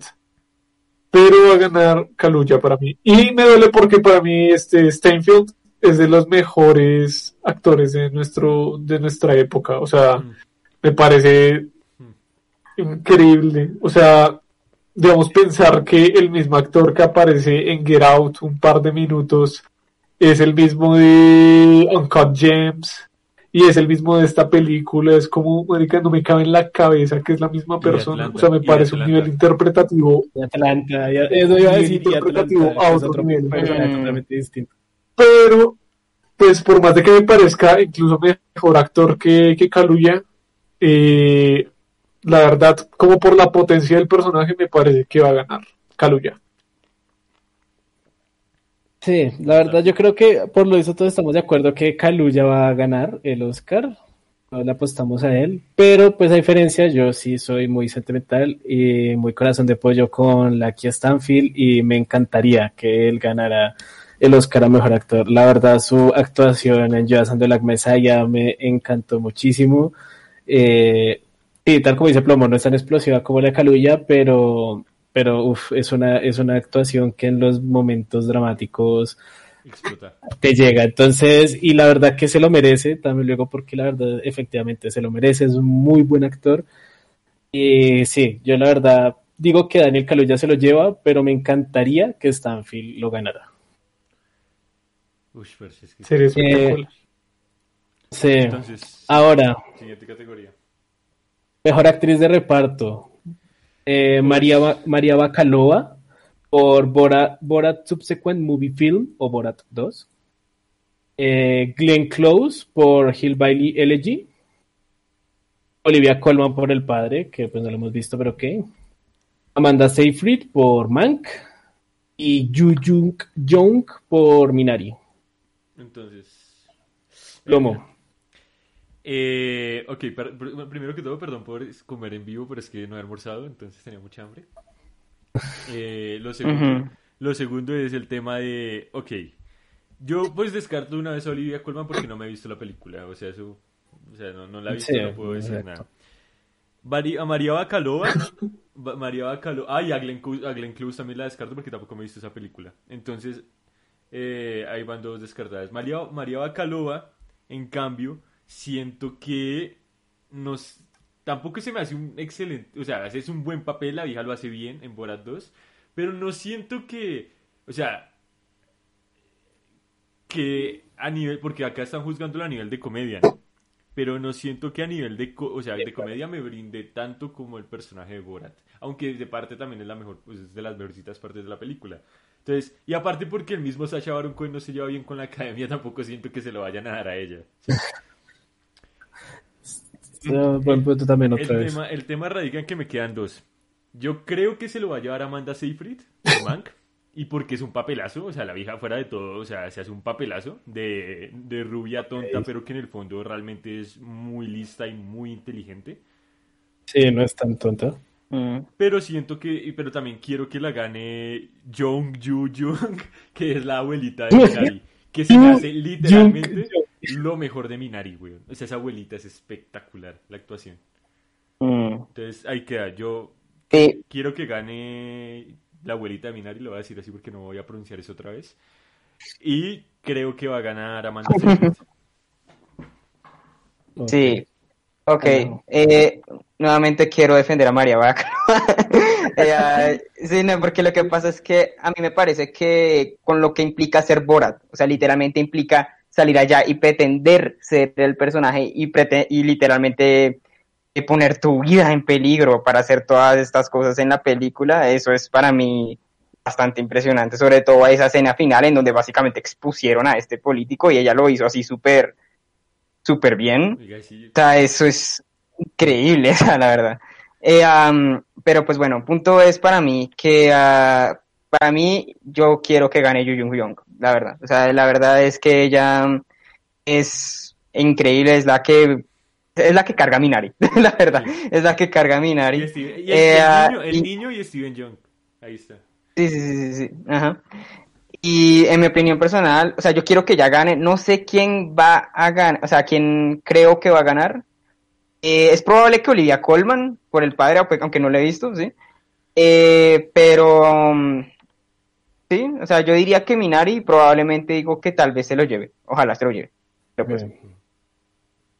Sergio. La verdad, en este sí no tengo como mucha potestad. La verdad, no pude ver mucho de las actuaciones de ellas. Entonces yo la verdad voy por la por la coreana, por la de Minari. Eh, más que todo porque por el momento no he nombrado una de esa película, entonces yo creería que ella.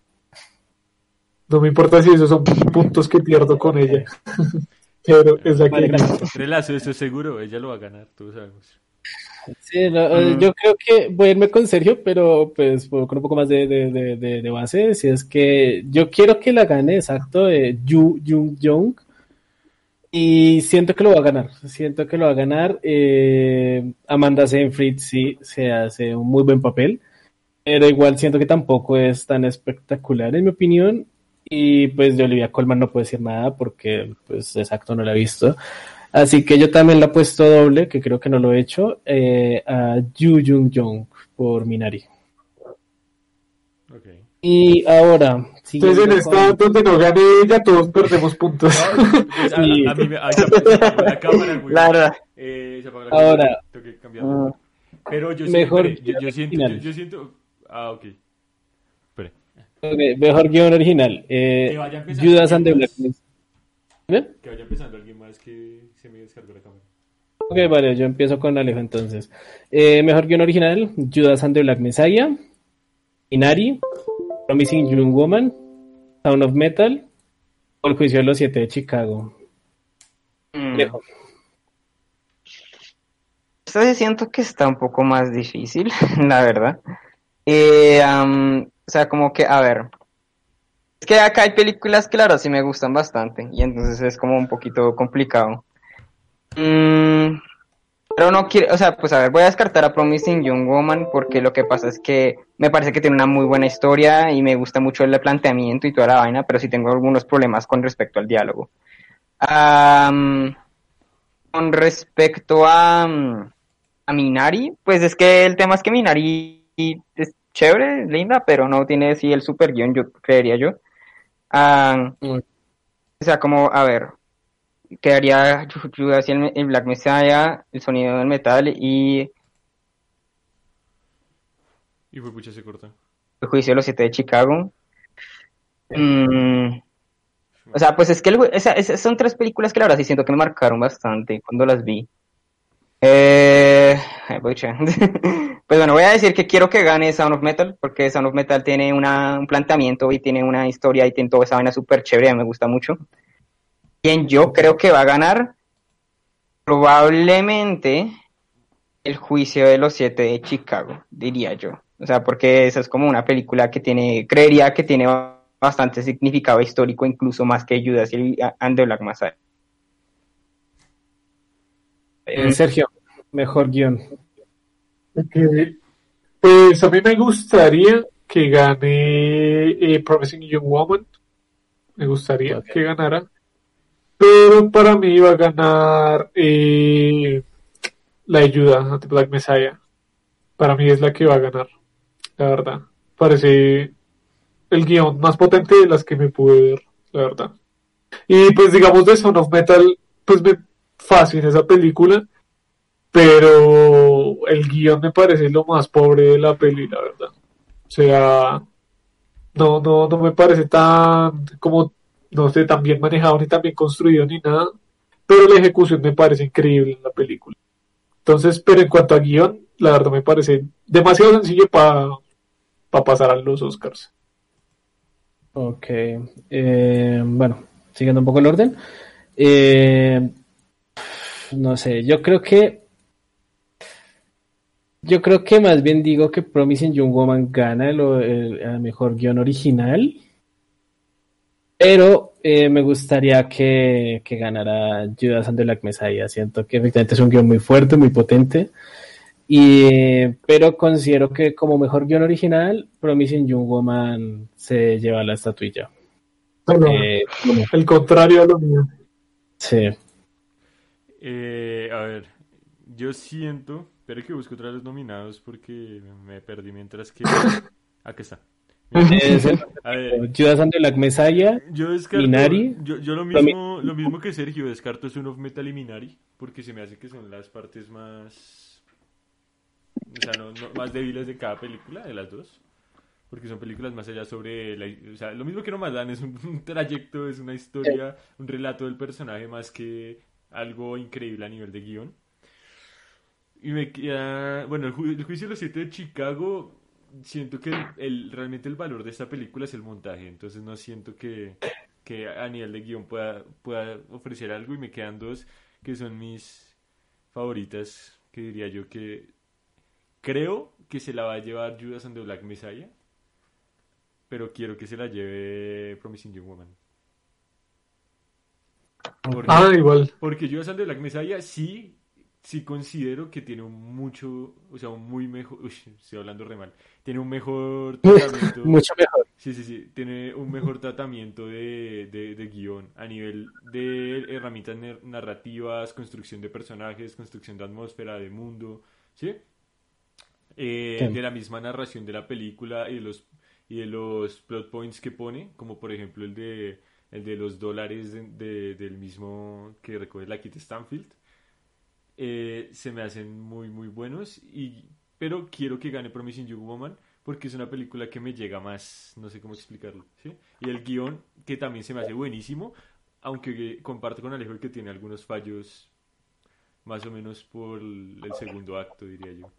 Entonces, yo creo que No, pues no, mi mayor problema con Promising Young Woman es- son los diálogos, pero pues bueno, ese es otro tema.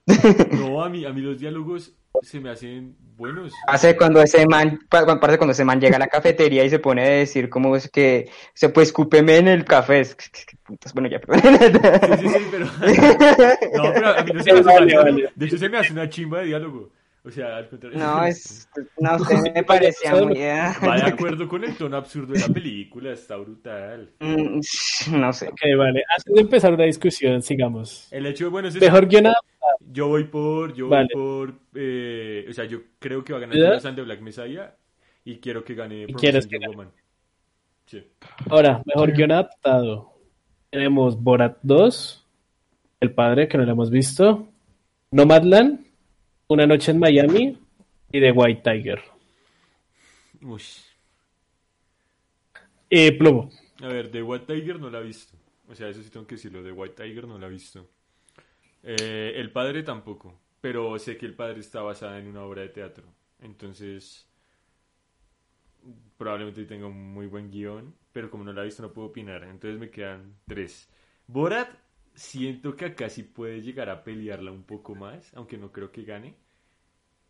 Por más que todo, Academia. por lo que está todo alrededor de la, de la conciencia política y, el- y el- la misma crítica que corre a, a raíz de la película.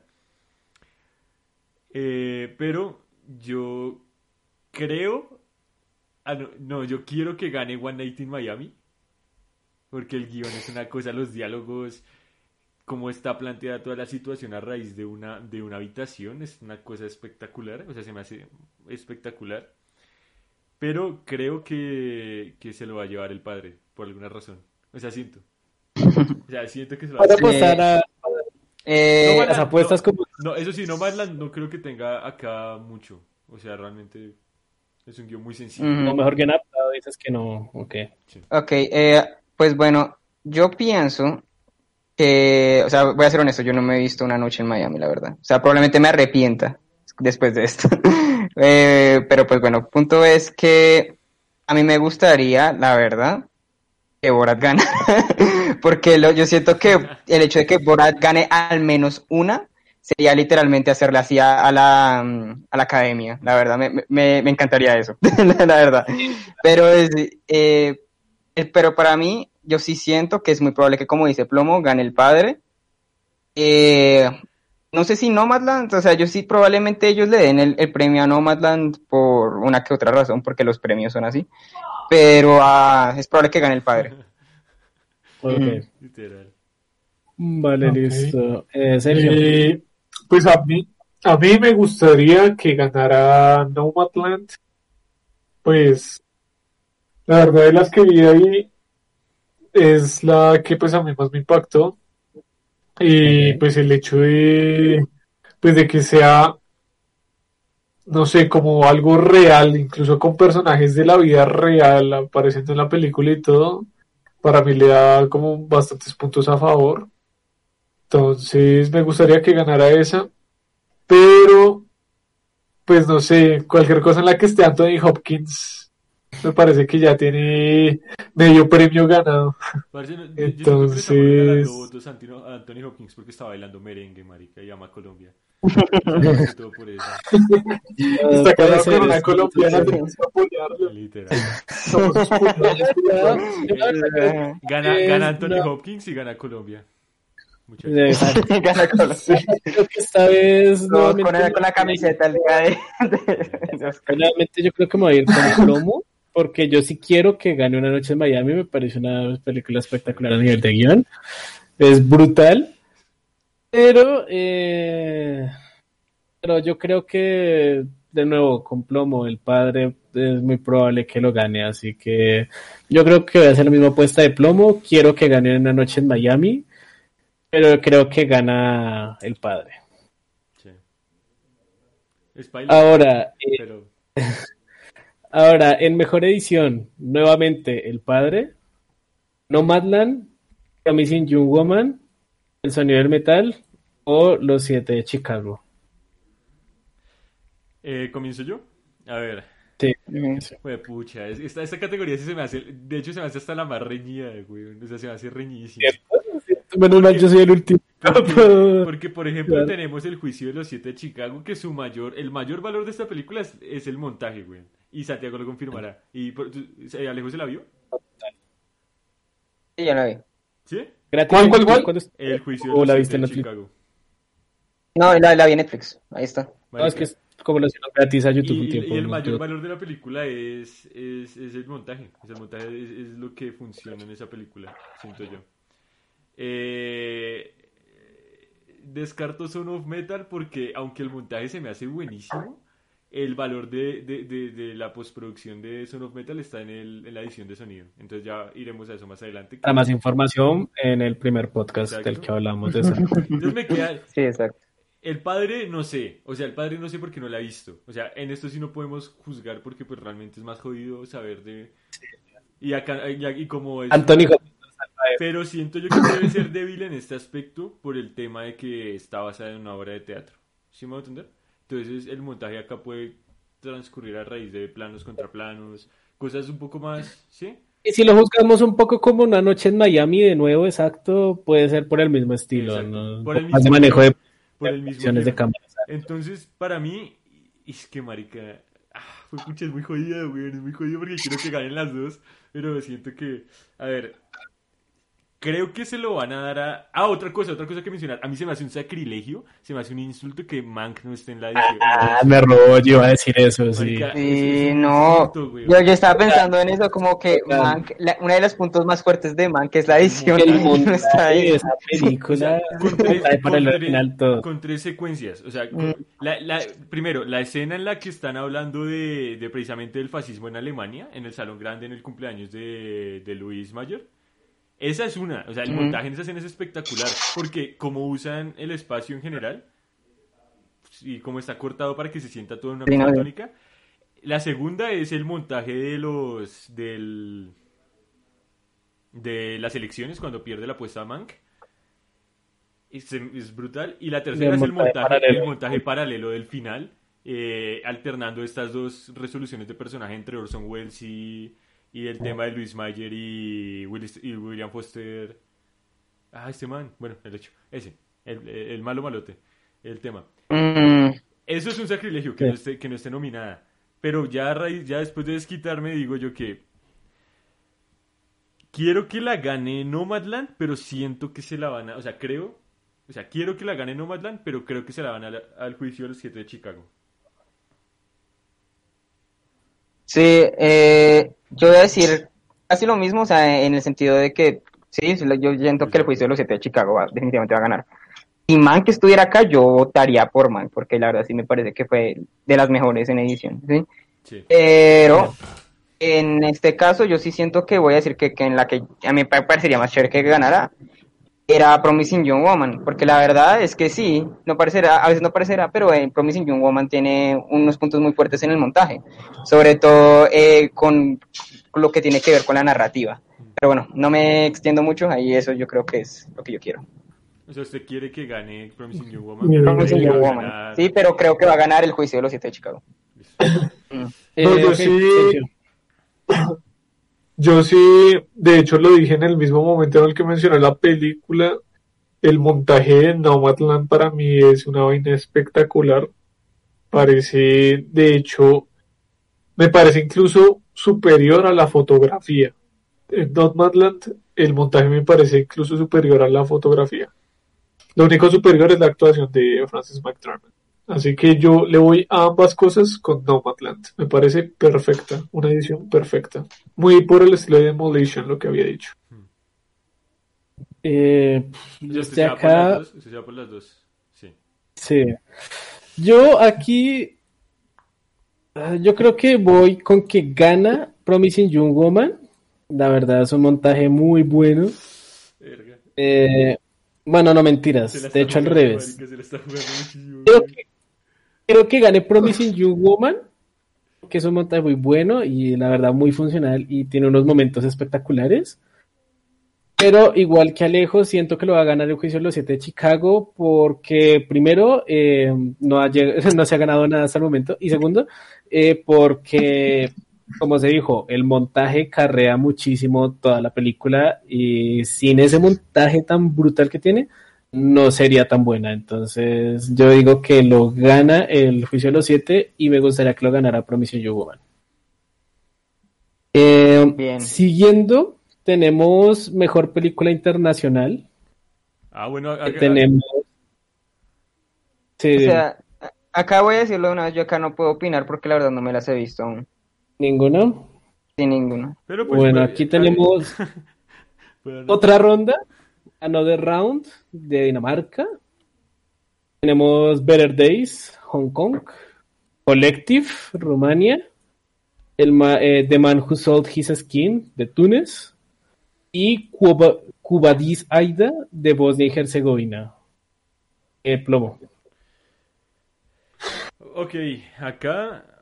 ah, bueno, aquí está la, la selección. A ver, yo, des- o sea, pues yo descarto principalmente porque no me las he visto. La del hombre que vendió su piel, eh, Alda y Better no me las he visto. Esas sí no puedo decir nada. Igual siento que las que más están sonando son Another Round y Collective. Y yo quiero que gane Another Round. Se me hace un peliculón. Es una cosa espectacular cómo maneja el tema de, de, de- de- o sea, no solo a nivel de formato, cómo nos adapta y nos introduce eh, para que podamos sentirnos también como ebrios con el person los personajes y todo, sino a nivel de guion se me hace una muy buena película, o sea que está muy bien planteada, los personajes están muy bien pues, o sea, muy bien planteados, muy bien desarrollados, todo y todo al final concluye en, un clímax espectacular. Pero siento que la va a ganar Collective, que tampoco sin quitarle mérito es un documental. Ayer me la vi con Frank, me la repetí con Frank, y es un documental espectacular, marica. O sea, de esta, o sea habla sobre cómo es la corrupción política eh, en un país como Rumania, por ejemplo, cómo a veces el, gobierno nos oculta las cosas para básicamente agenda política, cómo se, o sea, explica muy bien mediante el simple, la simple narrativa del, del documental cómo funciona el proceso político eh, dentro de un estado, como por ejemplo cómo se toman las decisiones, a raíz de qué son las decisiones, y cuando un, ministro como por ejemplo el de, el de Collective intenta hacer mejor las cosas, como el mismo país no llega a apoyar esto cuando hay, hay muy pocos políticos que quieran realmente ser sinceros y hacer las cosas como este man, por ejemplo, ¿sí? sin llegar a ser una propaganda política, porque este mismo man hay momentos en los que cae, o sea, él- hay momentos en los que él mismo se daña como persona. Pero, A raíz no de la- sé, pero entonces usted por cuál va. Eh, espere, ah, siento que el man a, a raíz de al final como que como que la misma el mismo sistema lo corrompe, eso es una cosa muy paila. El hecho es que es eso, me voy por por quiero Another que, round. quiero que gane Another Round, pero creo que va a ganar Collective. Ok. Eh, Alejo no opina, Eh, no no. Eh, Sergio. Eh, yo sí voy por ambas con Drag, Another Round. Eh, pues para mí, Matt Mikkelsen, después de la cacería de Hunt, pasó para mí a otro nivel. Y pues no sé, yo veo mucha, mucha similitud entre ambas películas. Entonces, pues sí, me parece un nivel de película muy áspero. Entonces yo le voy a ambas con esa, con Drag. Yo creo que me voy con Sergio, más porque solo me he visto Drank, entonces ambas con Drank. De hecho, igual también es una brutal, así que no me arrepiento de esta apuesta. Eh, siguiendo, vamos con mejor película animada. Eh, tenemos a Onward, Unidos, tenemos a Más allá de la luna, tenemos a Shaun el Cordero, la película Gran, Granjagedón, tenemos a Soul y tenemos a Wolf Walker. Esa está difícil, esa categoría está jodida. O sea, yo la verdad me vi Shaun el Cordero y ustedes la están infravalorando mucho. pero Es que, uff, es una el gran Cordero, esa película. es una gran película, o sea, no se ría, Alejo, no se ría, es una gran película, en serio. No, no, no me río, no me río. Me río de Estoy ese- seguro que lo es. me río- estoy me seguro río- que- que lo es. Eh, el hecho, a ver, ya fuera de todo, ah, yo creo que la va a ganar Soul, o sea, es que es obvio, marica, la va a ganar Soul, Mm. pero me va a jugar un punto, marica, y- pero porque quiero que la gane Wolf Walkers, parece. Se me hace mejor Sí. película, aparte es un Sí. estudio mucho más independiente, o sea, es un estudio muy independiente que esto, por, por ejemplo, podría seguir alentando, o sea, seguir ayudando económicamente a este mismo estudio para seguir haciendo películas tan buenas. Entonces, quiero que gane Wolf Walkers, pero creo que va a ganar Soul. Ok. Sí. Eh, bueno, Y con esta yo quería opinar bastante porque la verdad a mí, en mi parecer, a los Oscars les vale huevo la animación, marica. Había unas películas espectaculares que en mi opinión pudieron estar acá. Pero pues bueno, punto es. ¿Cómo cuáles? ¿Cómo Ah, cuáles? Eh, había unas películas de anime que estaban súper buenas y ellos nunca ponen anime, por cierto, ellos son muy así. Pero, pues, bueno. Yo, entraré mejor en eso en algún otro momento. Eh. Yo creo que va a ganar Soul, como dice Julián, eso para mí es súper lógico. Eh, y para mí, como Julián, yo creo que quiero que gane Wolf Walkers. Porque en mi opinión es la película que está para mí mejor lograda en términos de animación, aunque la, la animación de Soul es espectacular, no me lo interpreten. Ah, y en mi opinión, yo quisiera más películas de animación así. O sea, yo quiero más películas de animación que sean un poquito más eh, experimentales, que sean un poquito más llevados a otro estilo, que no sea solo Disney, que no sea solamente estas compañías que todo el mundo conoce. Pero pues bueno, ahí está, esa es mi opinión. Sergio. Eh, bueno, yo de las animadas solo me vi dos también, me vi la de Wolf Walkers y la de, la de Soul. Y yo pienso al contrario, yo pienso que se la va a ganar Wolf Walkers. Me parece de hecho bastante lógico y bastante obvio que se la gane.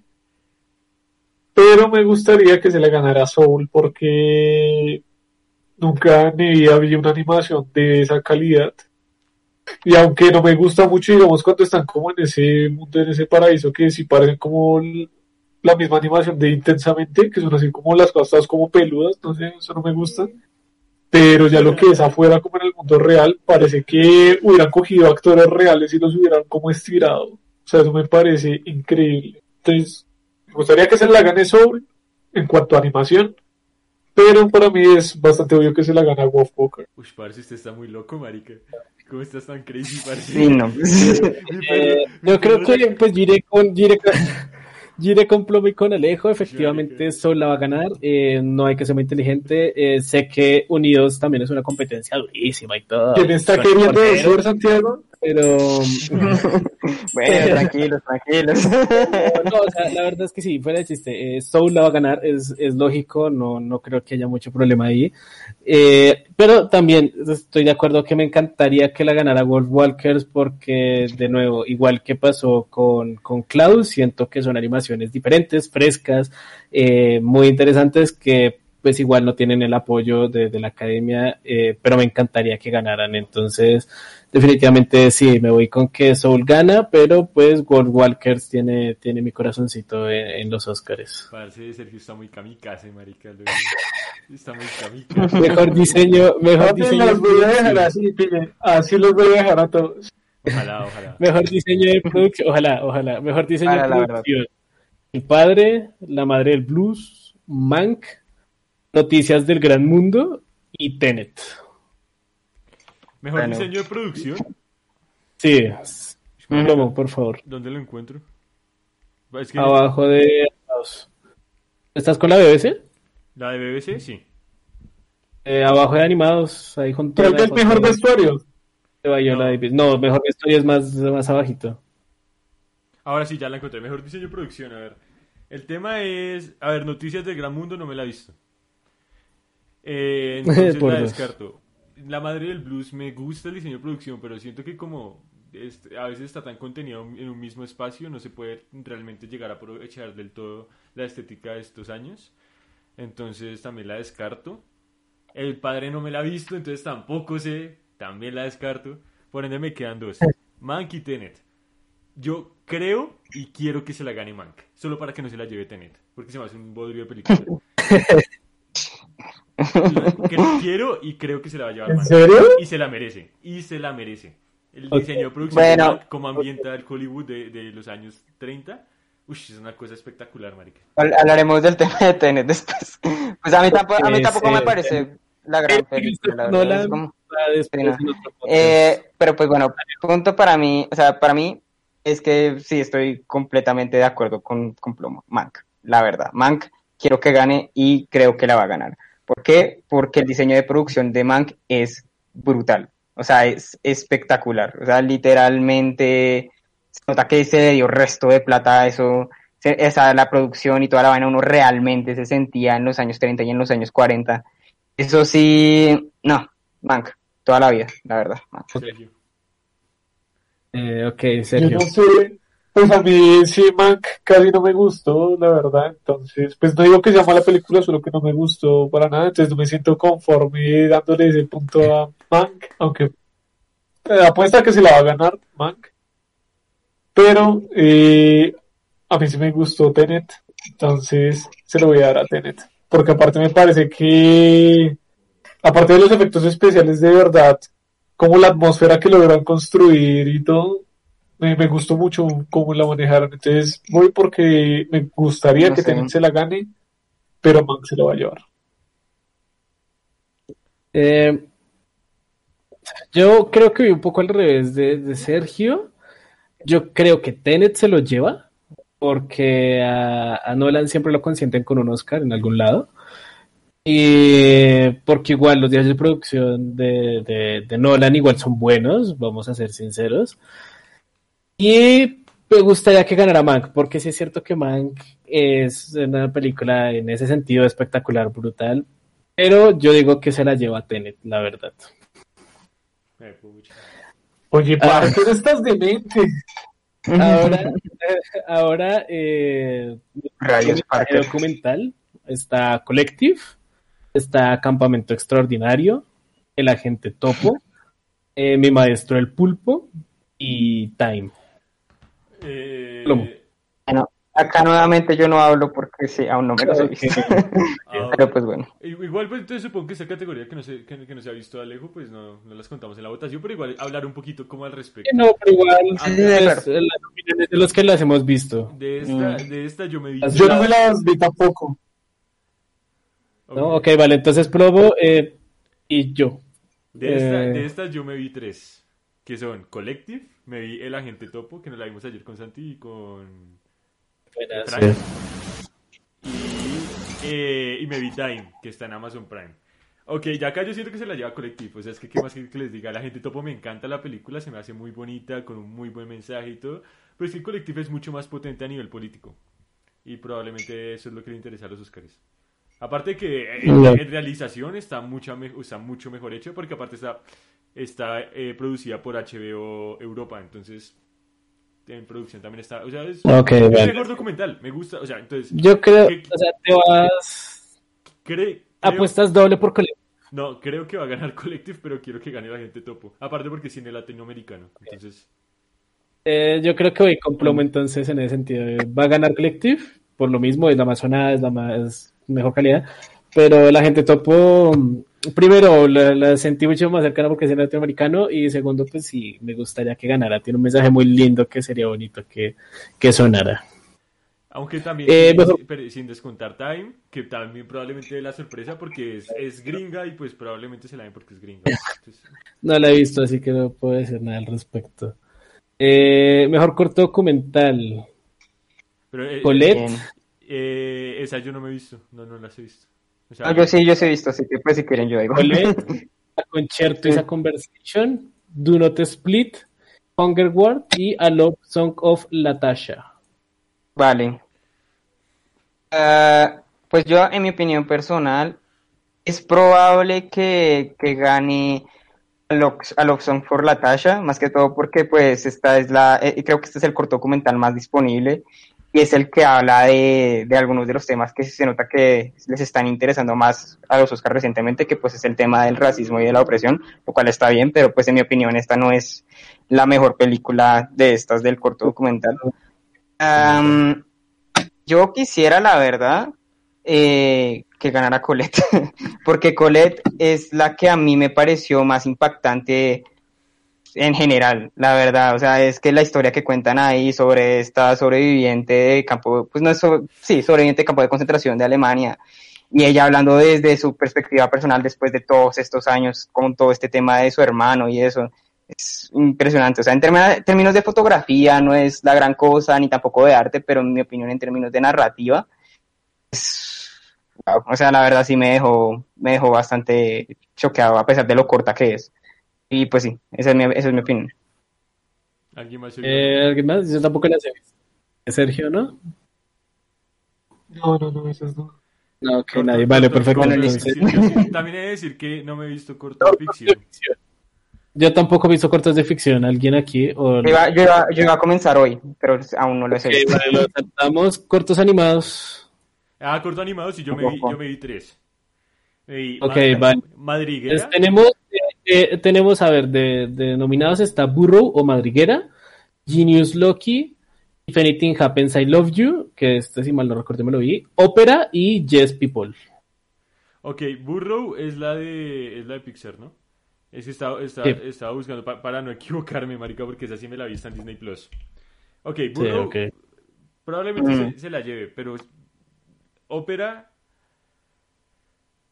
siento que es la más débil de las que yo me vi, que igual se me hace una, una, un corto con un muy buen mensaje, pero, pero lo que le digo es lo más débil. Y si algo me pasa, los quiero, es que ese fue el que más me llegó este año. O sea, yo, yo, ese, ese corto, ese corto es duro, weón, es duro. O sea, habla un poco sobre el tema de la, de, de lo que es el, pues, la violencia en las escuelas de Estados Unidos, con el tema de los tiroteos y todo ese tema. Y que, y que, pues es duro, está muy bien tratado, muy bien animado, los trazos reflejan realmente como, o sea, la atmósfera, no sé, es muy bueno, a mí, a mí me encantó, me encantó. Entonces, yo creo que se lo va a llevar Burro, creo que se lo va a llevar Burro porque es Pixar y es... creo que es Pixar. Pero quiero que se lo ganen, si algo me pasa, los quiero. Yo me voy con, con Plomo también. eh, si algo me pasa, los quiero. Es brutal. eh, es un corto que sí, efectivamente me vi. Si me acuerdo, ya me acordé de haberlo visto. Eh, llega, tiene un mensaje muy potente. eh, pero pues, lo mismo, de nuevo, es Pixar y bueno, no hay muchísima competencia. Tiene que ser algo espectacular para, para ganarle. Entonces, sí. Ahora, eh, mejor fotografía. Casi yo siento que no vamos a, a diferir tanto, la verdad. Pero pues bueno. Sí, eh, tenemos a, a, Fi- a Fidon Papamic- Papamichael eh, del Juicio de los Siete de Chicago, a Danius Wolski de Noticias del Gran Mundo, a Sean Bobbitt por Judas and the Black Messiah, a Eric Messerschmidt por Mank y a Joshua James Richard por Nomadland. Eh, bueno, a ver, yo acá descarto, descarto de una vez el juicio de los siete de Chicago porque se me hace una fotografía muy normal. Muy me- o sea, es muy sí. Es muy película americana, o sea, fuera de todo. ¿Sí? Mm.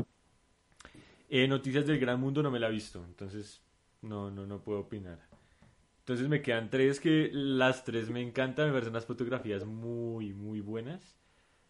Eh, siento que la que menos posibilidades tiene de llevárselo es Judas and the Black Messiah.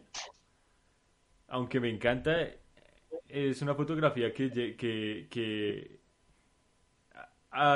sigue siendo muy sobria en comparación con las otras dos. ¿Sí me hago entender? O sea, que sin ser mala, o sea, es una fotografía excelente, pero es una fotografía que conserva mucha sobriedad y mucho y se basa mucho en el contraste y, y que como el juego de escenario no es tan potente como en Manco en Nomadland. O sea, como el, el- pues eso, el escenario, o sea, lo que, la puesta en escena no es tan potente como en Monkey Nomadland. A nivel compositivo, no, no creo que se la lleve, la verdad. Entonces me quedan dos. Yo quiero que la gane Mank, porque la fotografía de Mank se me hace espectacular. Aunque esté en blanco y negro, eh, lo que sea, a nivel de todo funciona espectacular. Tiene unos planos icónicos, o sea, muy icónicos. Eh, la referencia al Ciudadano Kane está espectacular, la de la botella, entre otros más referencias que hay. O sea, se me hace que, aparte que es una fotografía que funciona muchísimo para, para, para narrar la historia, generalmente en planos generales para meternos más en el ambiente de Hollywood. Eh, los movimientos de cámara están bien utilizados, justo cuando tienen que utilizarse. O sea, sí me es, es una fotografía que está muy bien y por eso quiero que gane, pero creo que se la va a llevar Nomadland. Porque es una fotografía que hablábamos con Alejo ayer, que es una fotografía muy Ujú. Lubeski, y con Sergio, que es una fotografía muy Lubeski. Y eso, y, a ver, hay una tendencia, ¿no? En los Oscars. También, que, que también pasó con Terrence Malick, ¿no?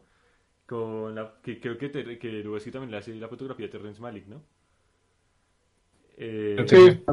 entonces, Sí. el tema, el tema radica en que los Oscars son más de tirar de este tipo de fotografía que de planos estáticos eh, estáticos, estáticos con, con, como es el Mank, y tira más en fotografía que da más a entender un mensaje más general, más que funcional, como en Nomadland, ¿sí me voy a entender?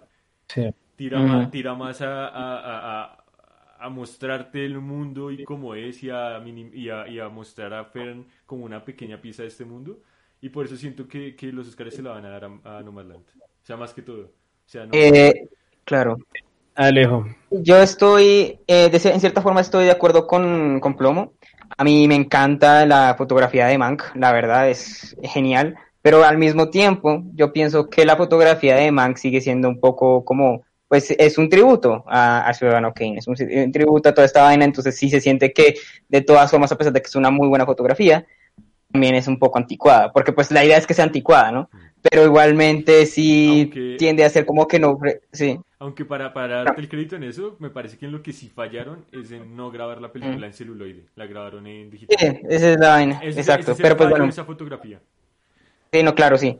Pero pues bueno, como te digo, en mi opinión personal. No, por eso, pero digamos que si te vas a comprometer, supongo que lo que quiere decir es que te- si te vas a comprometer, comprométete de lleno. Entonces, Sí, y comprométete que de lleno, eso sería, sido chévere, sí. Esa aura con, con digital, sí, obviamente. Sí, sí. Pero pues bueno, yo ya sí, voy a pues, decirlo, sí. yo sí creo que va a ganar Nomadland y yo sí quiero que gane Nomadland, la verdad. Yo creo que va a ganar y quiero que gane, porque yo sí siento que se lo merece, la verdad. Y pues ya, esa es mi opinión. Eh, Sergio. Pues para mí, eh, para mí, yo también voy ambas con Nomadland, sin ninguna duda. Para mí, eh, el plano secuencia de Nomadland, que no sentía algo así de potente, de potente desde que me vi Expiación, Atonement, con un plano secuencia muy similar, de hecho. Eh, no sé, o sea, quería que durara 30 minutos ese maldito plano secuencia, me pareció perfectamente hecho. También la fotografía cuando están en la fogata, eh, la escena del piano eh, entre Dave y el hijo y todo, son fotografía perfecta, me parece perfecta. Entonces, para mí, sin ninguna duda, Nomadland se lleva mis dos votos. Ok. Eh, Creo que es casi unánime entonces los votos a Nomadland, ganadora del Oscar a Mejor Fotografía. Eh, no, o sea, yo creo que también me voy doble con Nomadland. Eh, siento que efectivamente la fotografía de Nomadland es demasiado clave y transmite muchísimo más que la de Mank, que no está para nada mal, efectivamente, como dice Ploma, está muy bien hecha. Pero siento que en cuestiones narrativas y demás, eh, la de Nomadland es superior. Eh, bueno, mejor vestuario. Tenemos a Alexandra Vine por Emma, a Anna Roth por La Madre del Blues, a Trish Somerville por Mank, a Vinada Yeller por Mulan y a Massimo Cantini Pardini por Pinocchio. Ok, acá voy fácil. Pinocho. Yo no quiero que. Yo no, quiero- no me he visto Pinocho. Pinocchio, no me he visto. Eh, en Emma siento, o sea, a ver, es probable que se la gane, pero no me gusta porque siempre ganan eh, diseños de, o sea, los vestuarios que son como de películas de muy de época, que era vestiría- exacto, sí, sí, sí. O sea, no siento, o sea, no me gusta que ganen tan de esos. Entonces me quedo, y Mulan no quiero que gane, o sea, Mulan, qué asco de película. No, Mulan, Sí, no, no, eh, que no le den nada, ¿Está ahí de relleno? ¿Qué? O sea, yo no sé. no, no, no, y que, Disney, y que Disney entienda que no queremos películas como Mulan, marica. O sea, en serio. Sí, sí, sí, sí. Eh, tenemos más remake. el tema radica en que quedan dos, que para mí, que es la madre del blues, que se me hace que también tiene un muy buen vestuario, pero siento que se lo va a llevar Mank. O sea, quiero y creo que se lo vayan a, a llevar Mank. Por todo el ambiente Sí. de la época, cómo se vestían los ejecutivos en esta época y todo, es Mank. Yo creo que el que, o sea, yo quiero que gane Mank, la verdad, porque Mank sí me parece que tiene un muy buen trabajo de vestuario. Yo creo que Trish Somerville hizo un muy buen trabajo. Eh, y hubo bastante investigación, hubo bastante commitment en hacerlo y en mi opinión quedó súper bien, la verdad. Me sentí viendo una película de la época no solamente por la fotografía y eso, sino literalmente por el vestuario. Eh, ah, pero creo que va a ganar Emma. Porque como dice Julián, a ellos les gusta mucho eso. A ellos les gusta mucho la vaina victoriana y ese tipo de cosas. Entonces yo creo que va a ganar Emma. Ok, Pues a mí obviamente el vestuario de también me parece potente, aunque no me haya visto la peli, pero sí me parece potente pues por lo que he visto. Me parece que ya se saturaron un poco en los Oscars con ese tipo de vestuario, entonces no creo que vaya a ganar. Me, ganaría, perdón, me encantaría que gane Pinocho. Me encantaría ¿Se la- que gane? Pinocho.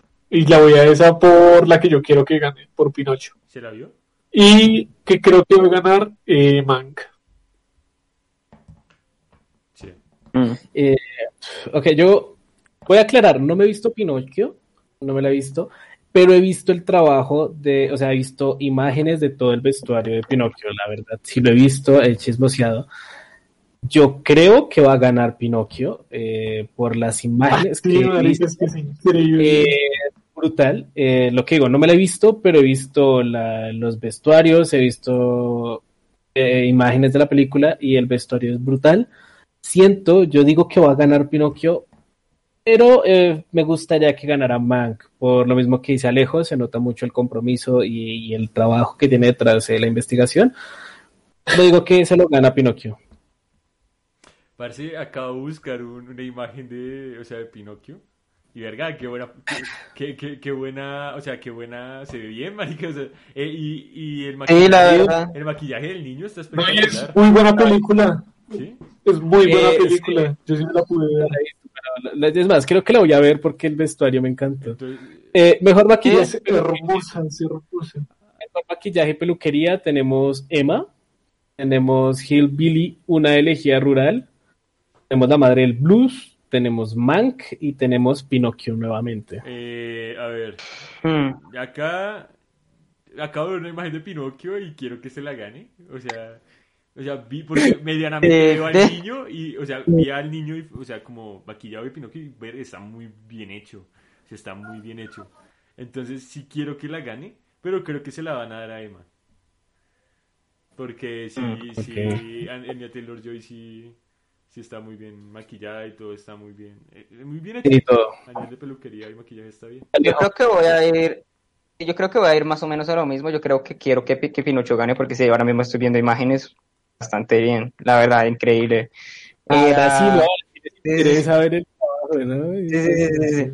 Ah, yo creo que sí, creo que Pinocho y yo, yo creo que gana, la verdad. Voy a, voy a hacerle así, voy a hacerle ahí la vaina. ¿Estás doble? Sí, dale. Mm. ¿Estás doble a casi ciegas o qué? Sergio, Eh, ¿Están en maquillaje? Dijeron. Sí. eh, maquillaje y, pues, eh, y peluquería. Espérense, miro bien cuáles están. Que no... Emma, Hit Billy, una... Hillbilly, una la madre del blues, Mank y Pinocchio. No, para mí Pinocho, marica. Pinocho a mí me fascina esa puta película. Pinocho, no, Pinocho. Per favore, Pinocchio, Pinocchio, per favore. Luis Santiago. No, yo la verdad, Mm.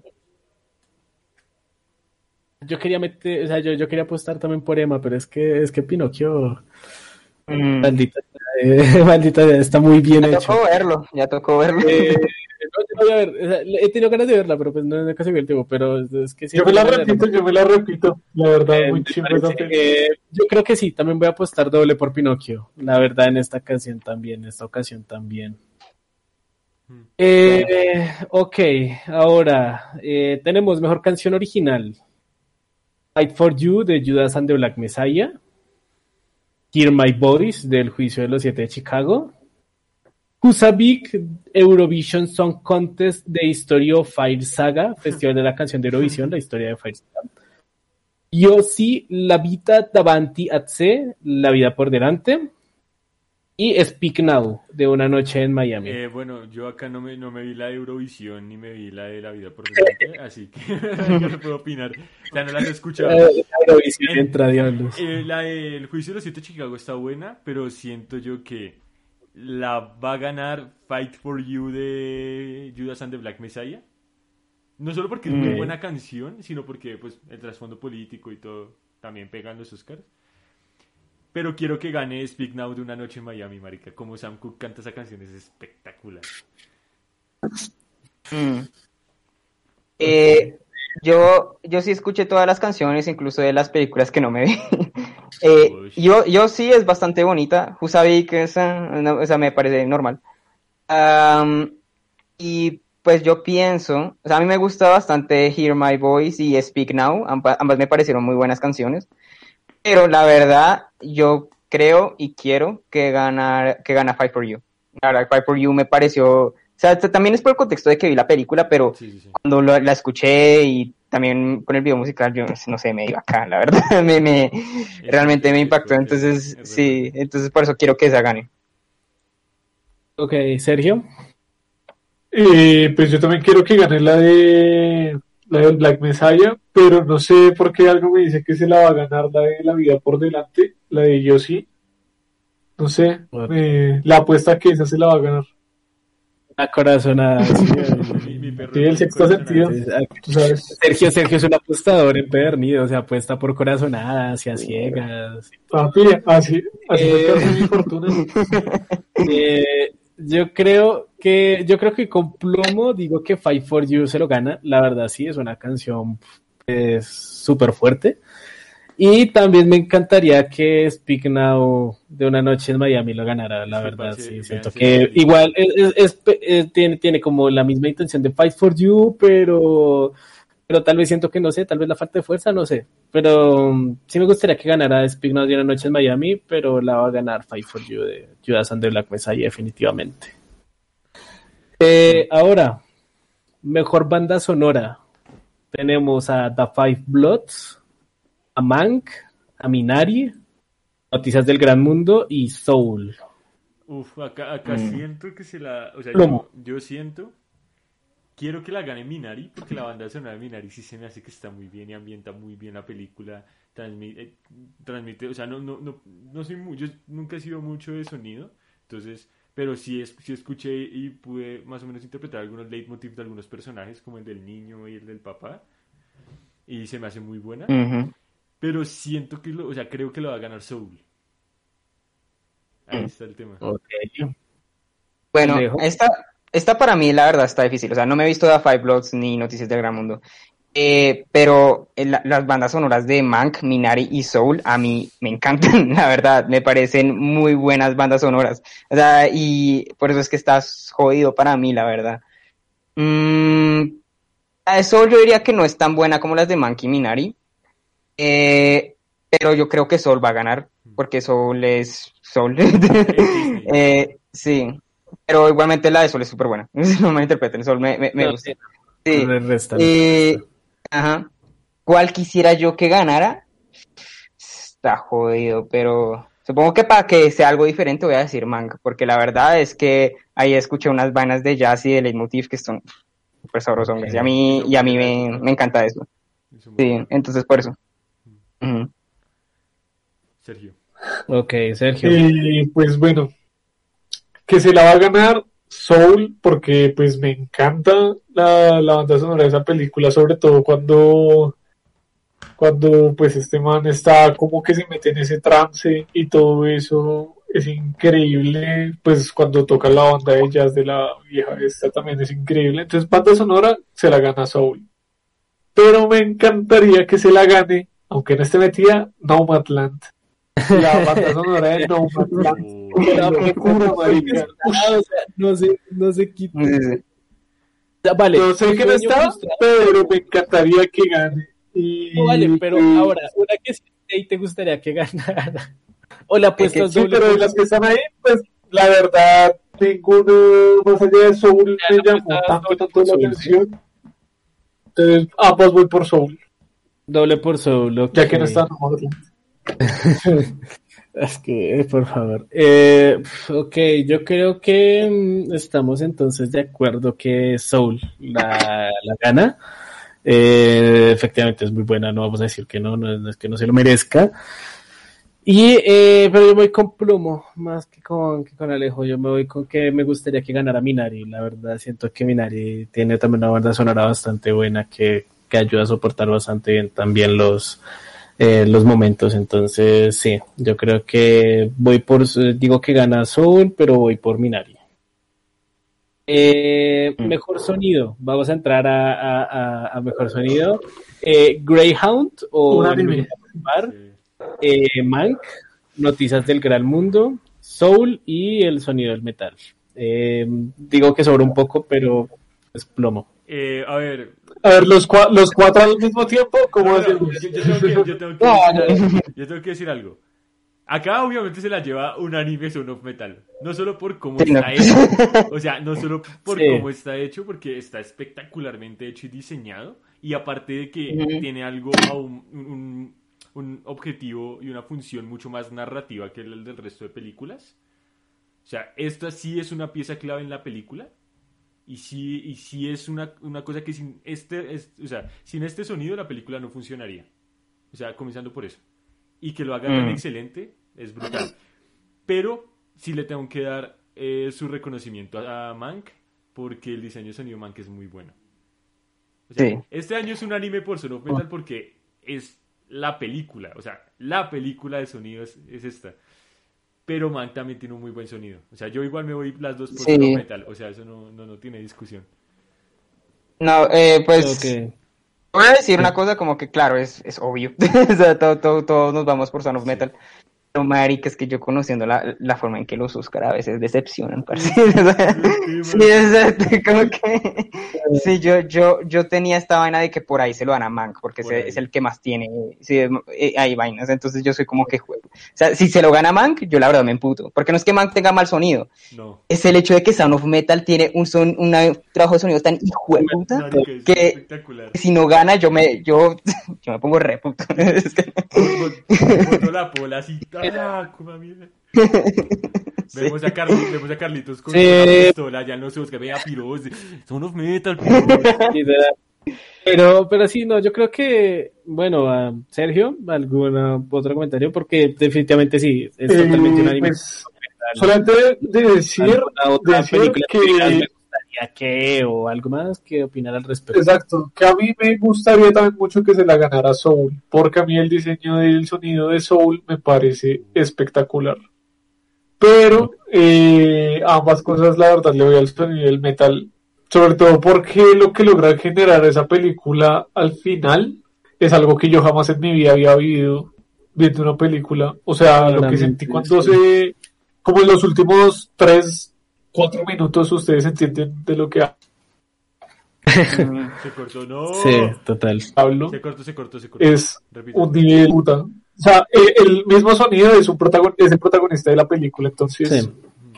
para mí ahí no hay discusión. Pero si gana Soul, me da medio punto al menos. ok, eh, sí, no, eh, definitivamente Son of Metal. Y pues ya para cerrar, eh, mejores efectos visuales. Love and Monsters, The Midnight Sky o Cielo de Medianoche, eh, Mulan, The One and Only Ivan y Tenet. Ok, no me he visto ninguna de las otras. Mulan. Mulan, papá. Yo, pille, yo no me he visto ninguna. se me va, se, me va. Aquí asco. queremos, se me va. Esos efectos son un asco, parce. Hay una, hay una toma en la que, en, la que, marica. en la que Mulan está parada en, en una- en- en una espada y literal parece como, o sea, es casi que se ven los cables, güey, es un asco. El hecho, Sí, sí, sí. el hecho. A punto No, es. el punto Ac- Acá no me he visto sí, las el otras tres, no me he visto las otras tres. Love and Monsters, ni Midnight Sky, ni The One and Only Ivan. O como se diga. Eh, Y Ok. acá se elegirá entre Guatemala y Guatepeor, marica. Yo me voy por Tenet, La Gana y...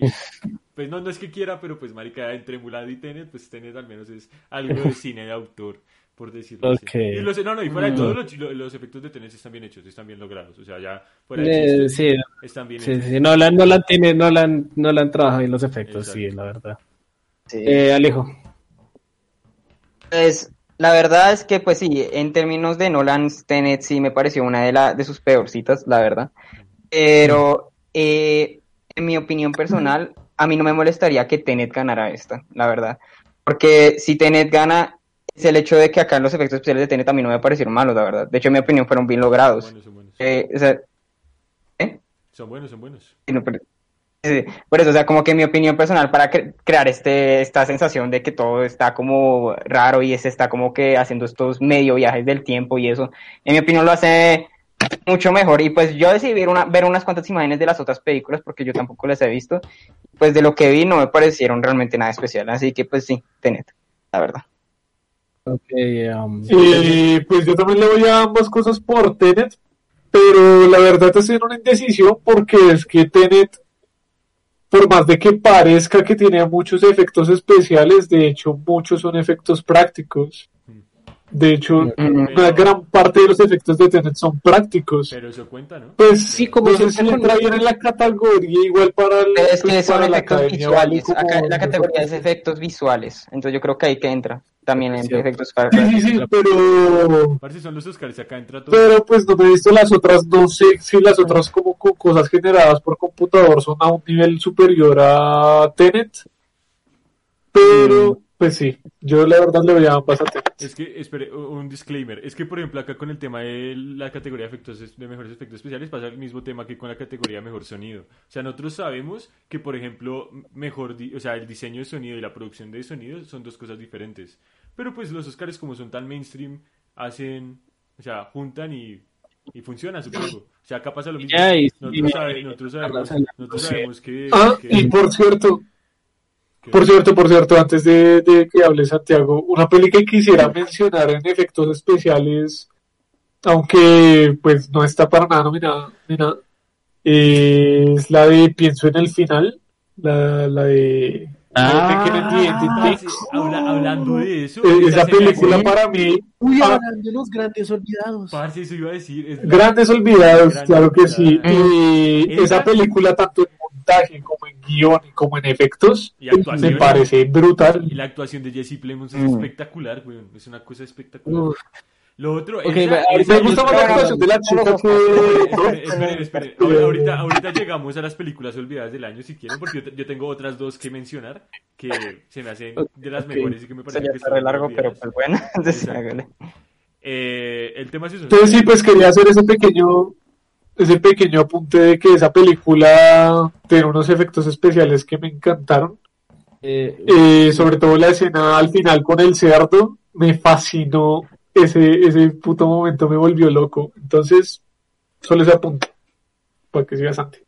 eh, sí, ok, bueno, ok. Eh, uf, es que, ok, eh, que sorprendió, pero eh, sí, eh, definitivamente si hablamos de, las nominadas, eh, Tenet, Tenet va a ganar, eh, sin ninguna duda. Entonces, si bien Cielo de Medianoche, pues tiene buenos efectos especiales y es medio espacial, y es verdad que a, creo que se le la batería de la cámara, y es verdad que a, que a Hollywood le gustan mucho los efectos especiales.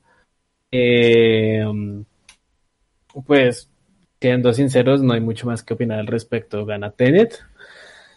Y, eh, y ese, eh, bueno, llegando ahora a los olvidados de los Oscars, creo que sí, eh, rápidamente una mención, una mención a los olvidados de los Oscars, sí.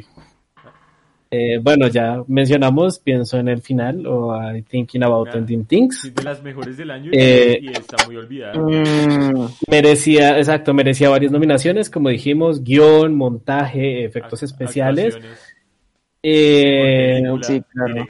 actuación, incluso fotografía. O sea, la verdad Fotografía. merecía estar nominada a muchísimos aspectos que pues no, no lo fueron, tristemente. Entonces, esa yo creo que de todas, creo que esta es la del mayor olvido de, de los Oscars. Esa, y yo también eh, quiero mencionar otra que, se me- que a mí se me hizo de, las, de mis favoritas del año, que es Never Rarely Something Always. Never, never always really something, sí. Never Rarely Something Always es una, película espectacular. Es una película espectacular. Eh, eh, es una película que fácilmente puede estar nominada en, en actuaciones, en dirección y en fotografía. En guion no tanto, pero sí en, esa- en esas. Y que es, es una película espectacular, una película que trata más o menos el tema de los abortos y el y el y lo que es para una mujer poder o sea, llevar este tema. Eh, eh, y pff, es una película que a mí me tocó muchísimo. O sea, y, a uno lo hace capaci- o sea, recapacitar muchas cosas de esto. O sea, como realmente uno mm. se pone a cuestionarse si uno a veces hace bien las cosas o no. Eh, pues en la situación de uno de hombre, ¿no? Ese es el tema. Y otra que Sí, también claro. quería Claro, mencionar, que, que también viene en mi opinión, está... Está... Uy, marica, se me fue el nombre, pero que estaba olvidadísima. Verga, se me fue el nombre, la tenía en la, en la punta de la lengua. ¿La de Eh, Zendaya? ¿Malcolm and Mary? no. No, no sé, es que, es Eh, que, que es como el No, era, una argentina, pero se me fue. Bueno, cuando la cuando recuerde el nombre, si algo la pongo en el resumen. Pero Eh, ah, la de Almodóvar, dices tú. No, Almodóvar fue el año pasado, Dolor y Gloria, ¿no? Pero no, no, no. O sea, otra, era una argentina, pero se me fue. Bueno, sí, no sé. El hecho. Eso. Pues nada, eh, ok, entonces yo creo que sí, estas son, eh, es todo por el momento. Eh, pues bueno, muchas gracias por... Ah, no, la mejor película, Por, eh, huevón. Ah, mejor película, que sí se nos olvida. Sí, sí, sí, sí. Pues nada, el gran final, claro que sí. Eh, mejor película, claro que Exacto, sí. exacto. Tenemos Está, está, yo digo que el padre, que por ahí unos tres puntos este. Sí, el que los tres puntos. tenemos a El Padre, tenemos a Judas and the Black Messiah, tenemos a Mank, tenemos Minari, tenemos Nomadland, tenemos eh, eh, Promising Young Woman, Sound of Metal y El Juicio de los Siete de Chicago. Ah, güey, puta, esa es güey. A ver, Está Y está complejo, pues, güey. hágale, a ver, voy a, Fue buen año Sí. para el cine, la verdad. voy a ir descartando, voy a ir descartando. A ver, descarto Mank. O sea, de primeras. No, uy, marica, es que no puedo, debe pensar bien las cosas porque es joder, es joder. A ver, eh, a ver, sí, plomo, dale, rápidamente. A ver, voy a descartar el juicio, eso sí, descarto el juicio de los siete de Chicago Ok. y el padre porque no me la he visto. Esas son las dos. Verga, es que el resto son, sí, sí son muy buenas, güey. Eh, Mm. a ver. Yo descartaría también Sound of Metal, no y y creo of que... No, tampoco Sí, no creo que gane. creo que No creo que, que haya, eh, o sea, que, que Ta- tenga posibilidad. no está- también porque no está nominada a mejor director. Y generalmente una película que gana, entonces gana mejor director y mejor película, ¿no? Es muy raro que no ganen las dos. Sí, sí, sí. Entonces, esa, a eso también va sumado que, que el director de Judas and the Black Messiah tampoco está nominado a mejor director. Entonces también creo que. Mm. Entonces, por ende, me, quedaría- me quedarían Mank, Minari, Nomadland y Promising Young Woman. Acá, pucha, me duele horrible, pero tengo que ir también de- descartando. Promising Young Woman no creo que la gane, porque siento que de las otras, de las otras tres películas, o sea, de las otras dos películas, no tiene la potencia como Nomadland ni Minari, y no tiene el, el a nivel de producción de Mank. ¿Sí me va a entender? Por ese lado siento que yo, o sea, Sí, sí. obviamente es una excelente película, pero a nivel de competición sí tiende a caer, ¿no? Y a nivel de guion tampoco le puede hacer Mm. mucho a las otras tres, ¿no? A otra, a, bueno, a, Ma- a Nomadland y a Minari sí, pero a Mank no le puede hacer mucho a nivel de guion, digo yo. Sí. Aunque no esté nominada. ¿no? Qué raro que Mank no esté nominada a mejor guion, ¿o sí? Eh, no recuerdo, creo que es. No, creo que no. Creo que no, no. Veré. Verga, no está nominada, weón. ¿Cuál? No, Mank, Eh, Mank- Mank no está nominada. guion. What the fuck. No caí en cuenta. Bueno, el hecho. Eh, eso, entonces, siento que está. Ah, fue pucha, es jodido, güey, es muy jodido. Minari creo que también la descarto, la verdad. Ok. Para mí está entre Mank y Nomadland. Mank por el diseño, producción y todo, y la campaña que le están haciendo. Y Nomadland porque para mí es la que se la merece, güey. O sea, yo a lo bien me voy las dos, quiero y que quiero y creo que la va a ganar Nomadland, a lo bien. Ok, También Eh. porque, también porque ya ganó el Golden Globe, ¿no? O sea, también tengan en cuenta eso y ha ganado es otros premios. Son Mm. creo que ganó. Ok, Alejo. Yo, a ver, es que sí está un poquito jodido, la verdad. Pero, es que, a ver, a mí, o sea, voy a decirlo de una vez, yo, a mí me gustaría mucho que ganara Promising Young Woman, porque yo sí siento que es de, de estas películas es una de las más importantes en términos eh, políticos sociales y en términos de, de la forma en que está construida y eso, pero no, no, igualmente no me voy a ella. Eh, Ok. Voy a decir que la que yo quiero que gane, y sé que no va a ganar, eh, ah, es Judas and the Black Messiah. Yo la verdad me sentí súper tocado por la película. Yo, yo la adoré, la verdad, la primera vez que la vi, las actuaciones de prácticamente todos, pero sobre todo de los dos principales, una cosa que me pareció impresionante. Eh, o sea, de aquí Stanfield y de, de- ok, bueno, el man. Am, pero bueno, punto es que ambos, ambos me tocaron resto. Es un tema que a mí, la verdad, me importa bastante. Entonces, quiero que gane Judas and the Black Messiah. No creo que pase, pero creo que, que me gustaría. La que yo siento que va a ganar está complicado también porque estoy entre Mank y No Man Land. que a Mank se le ha puesto el resto de vainas, ¿no? O sea, el resto de cosita para que, para que gane, ¿no? Eh. Pero Nomadland, yo sí siento que es un poco más posible que gane, no sé. Siento que es más posible que gane Nomadland. Ok. Ujú. Eh, Sergio. Eh, bueno, yo sí la tengo clara.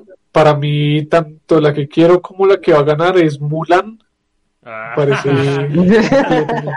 Claramente 10 de 10, la mejor de... No, es- Tiembla, no, pues, la, la que me fascinaría que gane eh, No Man's Land, pero por alguna razón yo creo que va a ganar El Padre a mejor película. Es que también, esa- esa yo la descarté es porque yo Sí. no la he visto. Oh, Sergio le apuesta tanto a los, al- a los- sí, a es esta vida, el, el que le- yo tengo una famosa frase que es el que le tenga miedo a vivir que no nazca, güey. Que le tenga miedo a vivir que no nazca, güey. Eh, no, pues nada, yo creo que me voy con que gana Nomadland. Siento que va a ganar Nomadland por, por todo. Es una película muy, muy completa y muy de todo. Entonces yo siento que va a ganar Nomadland. Y eh, la verdad, yo creo que me voy con Alejo. Y también es cierto que me gustaría que ganara and the Black Messiah. Porque también sí es cierto que la película me tocó. O sea, fue una película que yo la vi, yo, wow, que impactado. Yo fui con, con la historia y todo. Entonces, sí, eh, si bien me gustaría que ganara Judas and the Black Messiah, yo creo que gana Nomadland, la verdad. Eh, Casi me hace cambiar de opinión con Judas and the Black Messiah, güey. Es, es muy buena, güey. es muy buena. eh, y no, eh, Sí, sí, sí, porque yo soy un revolucionario, ¿vale? Eh, Y Promising Young Woman también me gustaría, o sea, a mí realmente me gustaría muchísimo que gane Promising Young Woman. Me parece una película. Eh, Sí, a mí también, a mí también me Sí, gustaría mucho. pero, sí, pero siento que la verdad, no sé, me, me sentí, o sea, me gustó mucho más Judas, la verdad me gustó mucho más Judas, tal vez porque hay mejores actuaciones de, la, de, de los personajes, o sea, son como en general, eh, tal vez porque la historia la sentí un poco más cercana, no sé, pero yo prefiero más que gane Judas a que gane Promising Young Woman, que pues, como dice Plomo desde el principio, todas son películas espectaculares, pero pues aquí ya siendo demasiado exigente, quisquilloso y todo, pues sí, definitivamente siento que Es que gustaría que ganara Judas el y que no Nomadland va a ganar. tan Es que el año, el año pasado por ejemplo, no estaba tan reñido, güey. El año pasado, ¿qué teníamos? Eh, Sí, no, el año Parasite pasado. y- Eh, Parasite, Joker, eh, 1917. Ah, bueno, Ah, poquito. eh, Pero- Teníamos bastantes ahí. Pero todos sabíamos, o sea, siento yo que- que todos sabíamos que era muy probable que se llevara Parasite. O sea, yo, yo, yo sentía que sí se la podía llevar Sí, Parasite. digamos Era muy eh, probable, pero- habían cosas, habían cosas muy claras. Había, digamos, por ejemplo, todos sabemos que 1917 se iba a llevar mejor fotografía y esas cosas. ¿Por Digamos que era como que había puestos como muy claros. Y porque para Irishman, pues, ciertas- y porque Irishman estaba muy olvidada el año pasado. A mí Irishman se me hizo No, las más claro. fuertes del año pasado y que fue olvidadísima, güey. Que fue bastante olvidada, sí, eso es cierto. Pero yo me acuerdo que había, una, había cierta sensación de que es que Joker iba, iba a ser la primera eh, basada en cómics que iba a ser ganar mejor película. Ah, yo, sí- yo Eh, sabía que no, yo pero- sabía que no. Yo, yo, había, mucha gente, ser. había mucha gente que hablaba de eso. Y yo pensé, Sí, claro, hay mucha gente que quiere que Robert Downey Jr. gane Oscar a mejor actor por Iron Man. sí, Por pues es por que el. No, por eso. Pero, Sí, no, como se- pero no, como te digo, o sea, sí, era obvio que para, o sea, no sé si era tan obvio que para ser ganara, pero sí, la verdad, sí fue algo chévere cuando ganó. Cuando y, fue y como era que, merecido, sí, era ganó. merecido. O sea, fuera de todo, Sí. Sí, pero digamos, ha pasado como con, ha pasado como con Spotlight o con Green Book y todo eso, que es como una película que a uno le parece ok, pero Gana. para nada la mejor, gana y es como, Sí. uff, marica, qué verga, Moonlight, ¿qué haces ahí? es- Sí, esa es la vaina que a mí me jode siempre de los Oscar, como que usualmente es como que siempre está la que obviamente va a ganar. Y los Oscar nunca van por esa, siempre van por la otra que tal vez... Por es eso, por eso, papi, ya me vi ganando con el padre, weón. Ah, Ya me sí. vi, pero Parce, yo, yo creo que a nosotros los Oscars nos van a dar una cachetada en la cara re fuerte y van a terminar ganando Sí, no. el juicio de los siete de Chicago, marica, yo creo. Y, y sería, no, que gane otro. no lo dudes, weón, no dudes. Es que no, de todas las nominadas, o sea, ha habido tantas películas tan buenas nominadas para mejor película que gane el juicio de los siete de Chicago me ofendería en exceso, la verdad, o sea, Mm.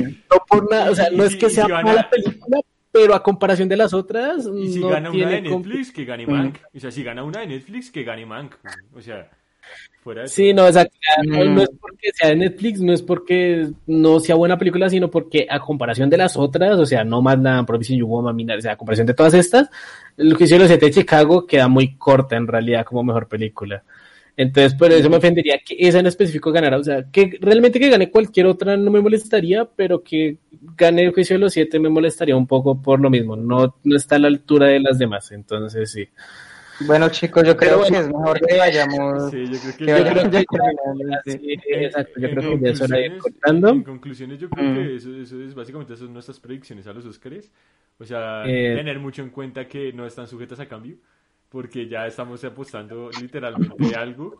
Entonces, sí, ya son apuestas y ya es lo que hay. O sea, exacto. si ya después. El que pierda se rapa.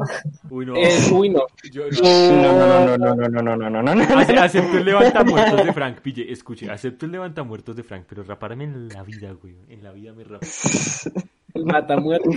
Ese mata. Uy, el que, el que pierda que se tome dos shots seguidos de matamuertos, uy, pero shots se lo hace. Y, y ya, ya, Te dijo que. Aceptaba. Yo me lo mido. Yo me lo mido. Yo me lo mido. Hágale. Hágale. hágale. El hecho. Eh, eso. ¿Qué es mata muertos? ¿Qué es mata muertos? Whisky, Eh, guaro, ah, vodka, tequila y Coca-Cola. O sea, para matarte, básicamente. Hagámosle, hágale. Hágale, pues. Entonces serían dos shots, pero de los grandes, no, no, no los sino los altos. Mm. Pero bueno, en fin, eh, eso ya será Creo después. que- Eh, bueno, pues nada, eh. Y Ya vamos, y vamos, vamos a hacer ya. Bueno, muchachos, para tres horas, Yo nuestro directo más largo. Y vamos a hacer recomendaciones esta semana, pero pues ya llegamos a las tres horas, ya que no, o sea, no. No, El- pues yo creo que recomendaciones, pues las que, las que dijimos de, pues, de que fueron olvidados. No, vamos Mm. a, exacto, yo creo que recomendación rápida dos, eh, una de los olvidados de los Oscars, yo creo que eh, pienso en el final, creo que es la más adecuada Y- para, never really para-. Y eh, pues recomendación que se vio esta semana y que no, pues digamos que sale poco en los Oscars, pero que pues considero que vale la pena decir es Perfect Blue, Mm. de, es una película de anime de Satoshi Kon. Eh, Perfect Blue es una película espectacular. Eh, si quieren, eh, digamos que animarse a verla, es la película la cual inspiró El Cisne Negro y de la cual se han inspirado también varias otras películas occidentales. eh, porque pues la verdad es una historia espectacular. Entonces, Es triste, es triste que la historia de Satoshi Kon se, resus- se resuma en el meme, el que contó el chiste y cualquier otro director que hace una película cualquier otro lo repite el y que contó gana. el sí. chiste más alto. Literal. Exacto, el- cualquier otro director lo hizo más alto y gana, sí. Eh, y bueno, recomendar, sí, exacto. Entonces, pues recomendar el de la semana que vimos y que es muy buena, eh, Perfect Blue de Satoshi Kon, es una película anime espectacular, eh, muy buena en todos los aspectos y pues recomendadas para que ustedes vean, ignoradas por, por los Oscar, está pues pienso en el final o I Think of Ending Things y eh, Rayleigh, always. Exactamente. Y eh, serían las recomendaciones de, de la semana. Eh, esto fue la claqueta de los hermanos del cuervo en catering. Muchas gracias por estar con nosotros. Muchas Eh, gracias a Alejo, a Santiago, adiós. a Sergio por estar con estar acá en el podcast. Muchas gracias también, Plomo. Y nos vemos entonces el próximo viernes con otra sección de En Pos Confío, eh, hablando de alguna otra película. Muy bien, se me cuidan. Hasta luego. Hasta luego. Muchachos, muchas gracias.